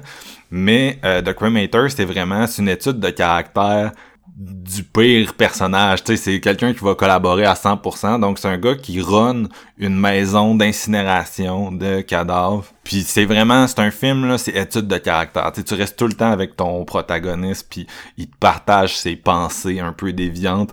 Puis euh, il va, c'est ça, graduellement, il va sombrer dans la folie. Tu sais, il a déjà l'air pas très bien au début du film, mais euh, graduellement, là, au contact des nazis qui vont lui proposer d'incinérer, bien sûr, on s'entend, on s'attend qui vous pensez que les, qui va incinérer pour les nazis. Puis euh, tu sais, les nazis le poussent même à renier ses employés de la maison euh, de la maison d'incinération, ses amis et éventuellement sa propre famille. Donc il s'enfonce vraiment dans cette folie-là. Puis ça, ça ressemble à des films allemands là, vraiment rough là, que, que j'aime beaucoup, puis dont j'ai déjà parlé sur le show. Mais tu sais, une étude d'un personnage qui s'enfonce dans l'espèce de totalitarisme. Tu sais, c'est moins un personnage, je pense, qu'un un état d'esprit, là. Tu sais, c'est- comme, c'est assez métaphysique la façon dont il se comporte. Tu c'est comme quelqu'un qui rassemble tout le mauvais. Vous comprenez ce que je veux dire? Tu sais, y a pas, y a pas de bon qui ressort de ce personnage-là. Fait que c'est pas, Ouais. je sais pas si on peut, on peut le considérer comme un humain, là, mais tu sais, c'est de la façon qui est écrit, puis surtout qui est personnifié par euh, Roustinski, qui donne vraiment là, euh, la grosse job, là, niveau prestation. Le gars, il donne froid dans le dos, là, tu sais, puis ses monologues sont vraiment bien écrits. Euh, c'est un film qui verse beaucoup je disais que c'est souvent comique là, euh, les films de cette vague là, donc celui-là verse beaucoup dans la comédie noire aussi. Mais euh, donc c'est ça, euh, on va graduellement le voir verser dans la folie, puis la, la, la mise en scène est tellement euh, intense et tellement esthétique, euh, poussée, puis tu sais c'est du black and white, mais c'est c'est vraiment là du clair-obscur glauque avec une série d'images euh, d'images super angoissantes, puis le cinéaste va tout le temps trouver comme le plan pour te, te déconcerter puis te mettre mal à l'aise. Fait que c'est vraiment ce portrait-là un peu larger than life euh, d'un d'un personnage qui, je pense, symbolise comme un peu l'état d'une nation à une certaine époque. Puis euh, c'est tout un film d'horreur pour cette raison-là. Là, sais, ça, ça, je sais pas pourquoi, mais ça descend aux enfers, c'est pas juste genre X Y, c'est comme juste juste la, la maison funéraire là, dans laquelle il travaille, on dirait genre un, on dirait genre la maison à la fin de Midsummer là, c'est architecturalement c'est vraiment laid. puis tu sais c'est beau là, tu rentres à l'intérieur, puis c'est tout du marbre, c'est tout lisse, puis il y a comme les gros fours crématoires, puis tout est gros là-dedans là, euh, de la façon qu'il met ça en scène, tout est gros, tout est clean, puis derrière cette tout ce, ce clean là, puis l'espèce de philosophie euh, d'incinération parce que pour ce personnage-là, c'est comme l'incinération, c'est son dieu, puis il, il vénère, là, il est vraiment intense. Puis euh, derrière toute cette philosophie-là, éventuellement, tu vas voir toute la, la laideur puis l'horreur qui se cache. Fait que bref, c'est un film qui... C'est le genre de film qui est comme hyper horrifique, hyper angoissant, mais qui, qui est pas tellement, tu sais, horreur standard. C'est peut-être pour ça qu'il y a, avec le temps, il y a... Il, y a, il, y a- il- manque peut-être un, tu sais, je veux dire, c'est l'équivalent d'un, film de Toby Hooper ou de quoi que ce soit, mais c'est juste, vu que c'est moins in your face, j'ai l'impression qu'il a peut-être été un peu plus oublié, là. Des fois, c'est ça le, le- le risque quand tu, tu oscilles entre les genres, mais euh, bref, j'espère qu'il va être redécouvert. Je vous conseille fortement de le mettre dans votre mois d'octobre. Bien sûr, c'est pas comme, tu sais, les autres films que j'ai recommandés, c'est comme, c'est parfait pour des soirées entre amis avec une petite bière. Celui-là, faut que vous ayez le goût de vous faire crisser un coup de poing sur la gueule, là, tu sais, c'est ce genre de film d'horreur-là qui, qui, tu sais, oui, il y a un élément comique, là, mais tu sais, c'est le même élément comique que dans un massacre à tronçonneuse, là, tu sais, c'est, ça accentue l'horreur, ça fait pas la, di- ça la diminue pas. Mais euh, c'est ça, un gros, gros masterpiece euh, caché, entre guillemets. Là. Je pense qu'il est de plus en plus connu. Le fait que ce soit sur Criterion Channel, ça l'a aidé. Mais euh, qui gagnerait encore là, à être vraiment découvert puis à devenir un peu le, le, le talk euh, of the town. Je me sens un peu comme quand j'avais vu euh, Possession il y a une dizaine d'années de Zulawski, là, qui était un, un film que je l'ai regardé puis j'étais comme voyons donc pourquoi tout le monde parce qu'à ce moment-là il était beaucoup plus difficile à trouver beaucoup plus obscur puis j'étais comme voyons pourquoi c'est la première fois que j'entends parler de ce film là qui est comme une claque de folie. Ben, de Cremator, j'en avais déjà entendu parler, mais j'étais comme, ça se peut pas que je le vois pour la première fois à 28 ans. Là. Tu sais, J'aurais dû voir ça à 13 ans quand je faisais mon éducation. Ça aurait dû être un, un incontournable. Ouais. Mais vu que c'est, c'est comme je disais, c'est comme pas à 100% horrifique. Ben, c'est à 100% horrifique, mais tu sais, pas à 100% respect des codes puis d'une certaine... euh, c'est pas le genre de film que tu vois des ados se louer en, en VHS, tu sais, pour euh, tester leurs leurs limites nécessairement. Mais euh, c'est vraiment pour des gens de, de notre âge, des tripeux euh, qui en ont vu d'autres, là, c'est... Voyez ça. Voyez ça, bref. C'est plus de l'horreur euh, ancrée dans la réalité d'un comme NC, genre, j'imagine. Tu te fais un double feature avec ça, puis... euh, Non, non, pas vraiment. c'est vraiment. euh, je comparerais ça à, mettons, un Derfan, là, ou des trucs de même. Oh, ok, ok. C'est, c'est vraiment du gros expressionnisme visuel, puis un personnage qui. Il va tuer du monde, je voulais pas le dire, mais il va en tuer du monde, fait que. Ouais, ben ça, on s'en doute, là. non, mais tu sais, c'est vraiment, c'est vraiment construit comme un film d'horreur avec une descente dans la folie euh, schizophrène, fucked up euh, d'un protagoniste euh, horrible. malade. Ben, malade. Dépendant. Oui, il est malade. Oui, il est malade. Bref, ça met fin à, nos, à cet épisode euh, qui aurait dû être un top 10. Ouais. mais Ouais. Même Steven le regrette maintenant. Euh, malgré tout, on vous a donné 15 films différents. J'espère que nos recommandations vous ont euh, mis l'eau à la bouche. Il y en a beaucoup, comme on a essayé de vous indiquer où vous pouviez les trouver. Donc, euh, Criterion Channel, Shudder, 2B, qui est gratuit, où il y a euh, toute une tralée de Vinegar Syndrome, je le répète. Donc, euh, j'espère que vous allez être capable d'en ajouter certains à votre marathon d'Halloween. On publie ça au milieu du mois d'octobre. C'est sûr qu'il y a déjà une partie des 31 jours de l'horreur qui sont faites. Je- mais j'espère que ça va devenir une tradition, cet épisode-là. Ce serait Ben cool oui. de revenir l'année Ouais. prochaine, peut-être au début du mois d'octobre, peut-être avec un top 10, si Simon peut se préparer d'avant. Oui, oui, oui, oui. Très bonne solide. idée. Donc, euh, c'est ça. Merci beaucoup tout le monde de nous avoir euh, écoutés, encore une fois. On vous on vous prépare une petite liste Letterboxd avec tous les titres, comme je le disais tout à l'heure, euh, pour vous aider à vous retrouver dans tout ça. puis, puis, puis, c'est ça. On devrait revenir euh, d'ici la fin du mois, probablement avec euh, encore un peu de couverture horrifique. là. C'est le moment, euh, les feuilles sont oranges, il pleut tout le temps. On mange de la Ouais, tarte ouais, à citrouille, puis on écoute de l'horreur. Yes. Il me semble qu'il pleut à Québec dans ta dimension différente de ta bulle. Ah ben là, il pleut. Il pleuvait pas quand on a commencé à enregistrer. Ah. mais- Bienvenue dans le vrai monde. Yes. fait que merci beaucoup les gars, puis merci beaucoup tout le monde. À bientôt.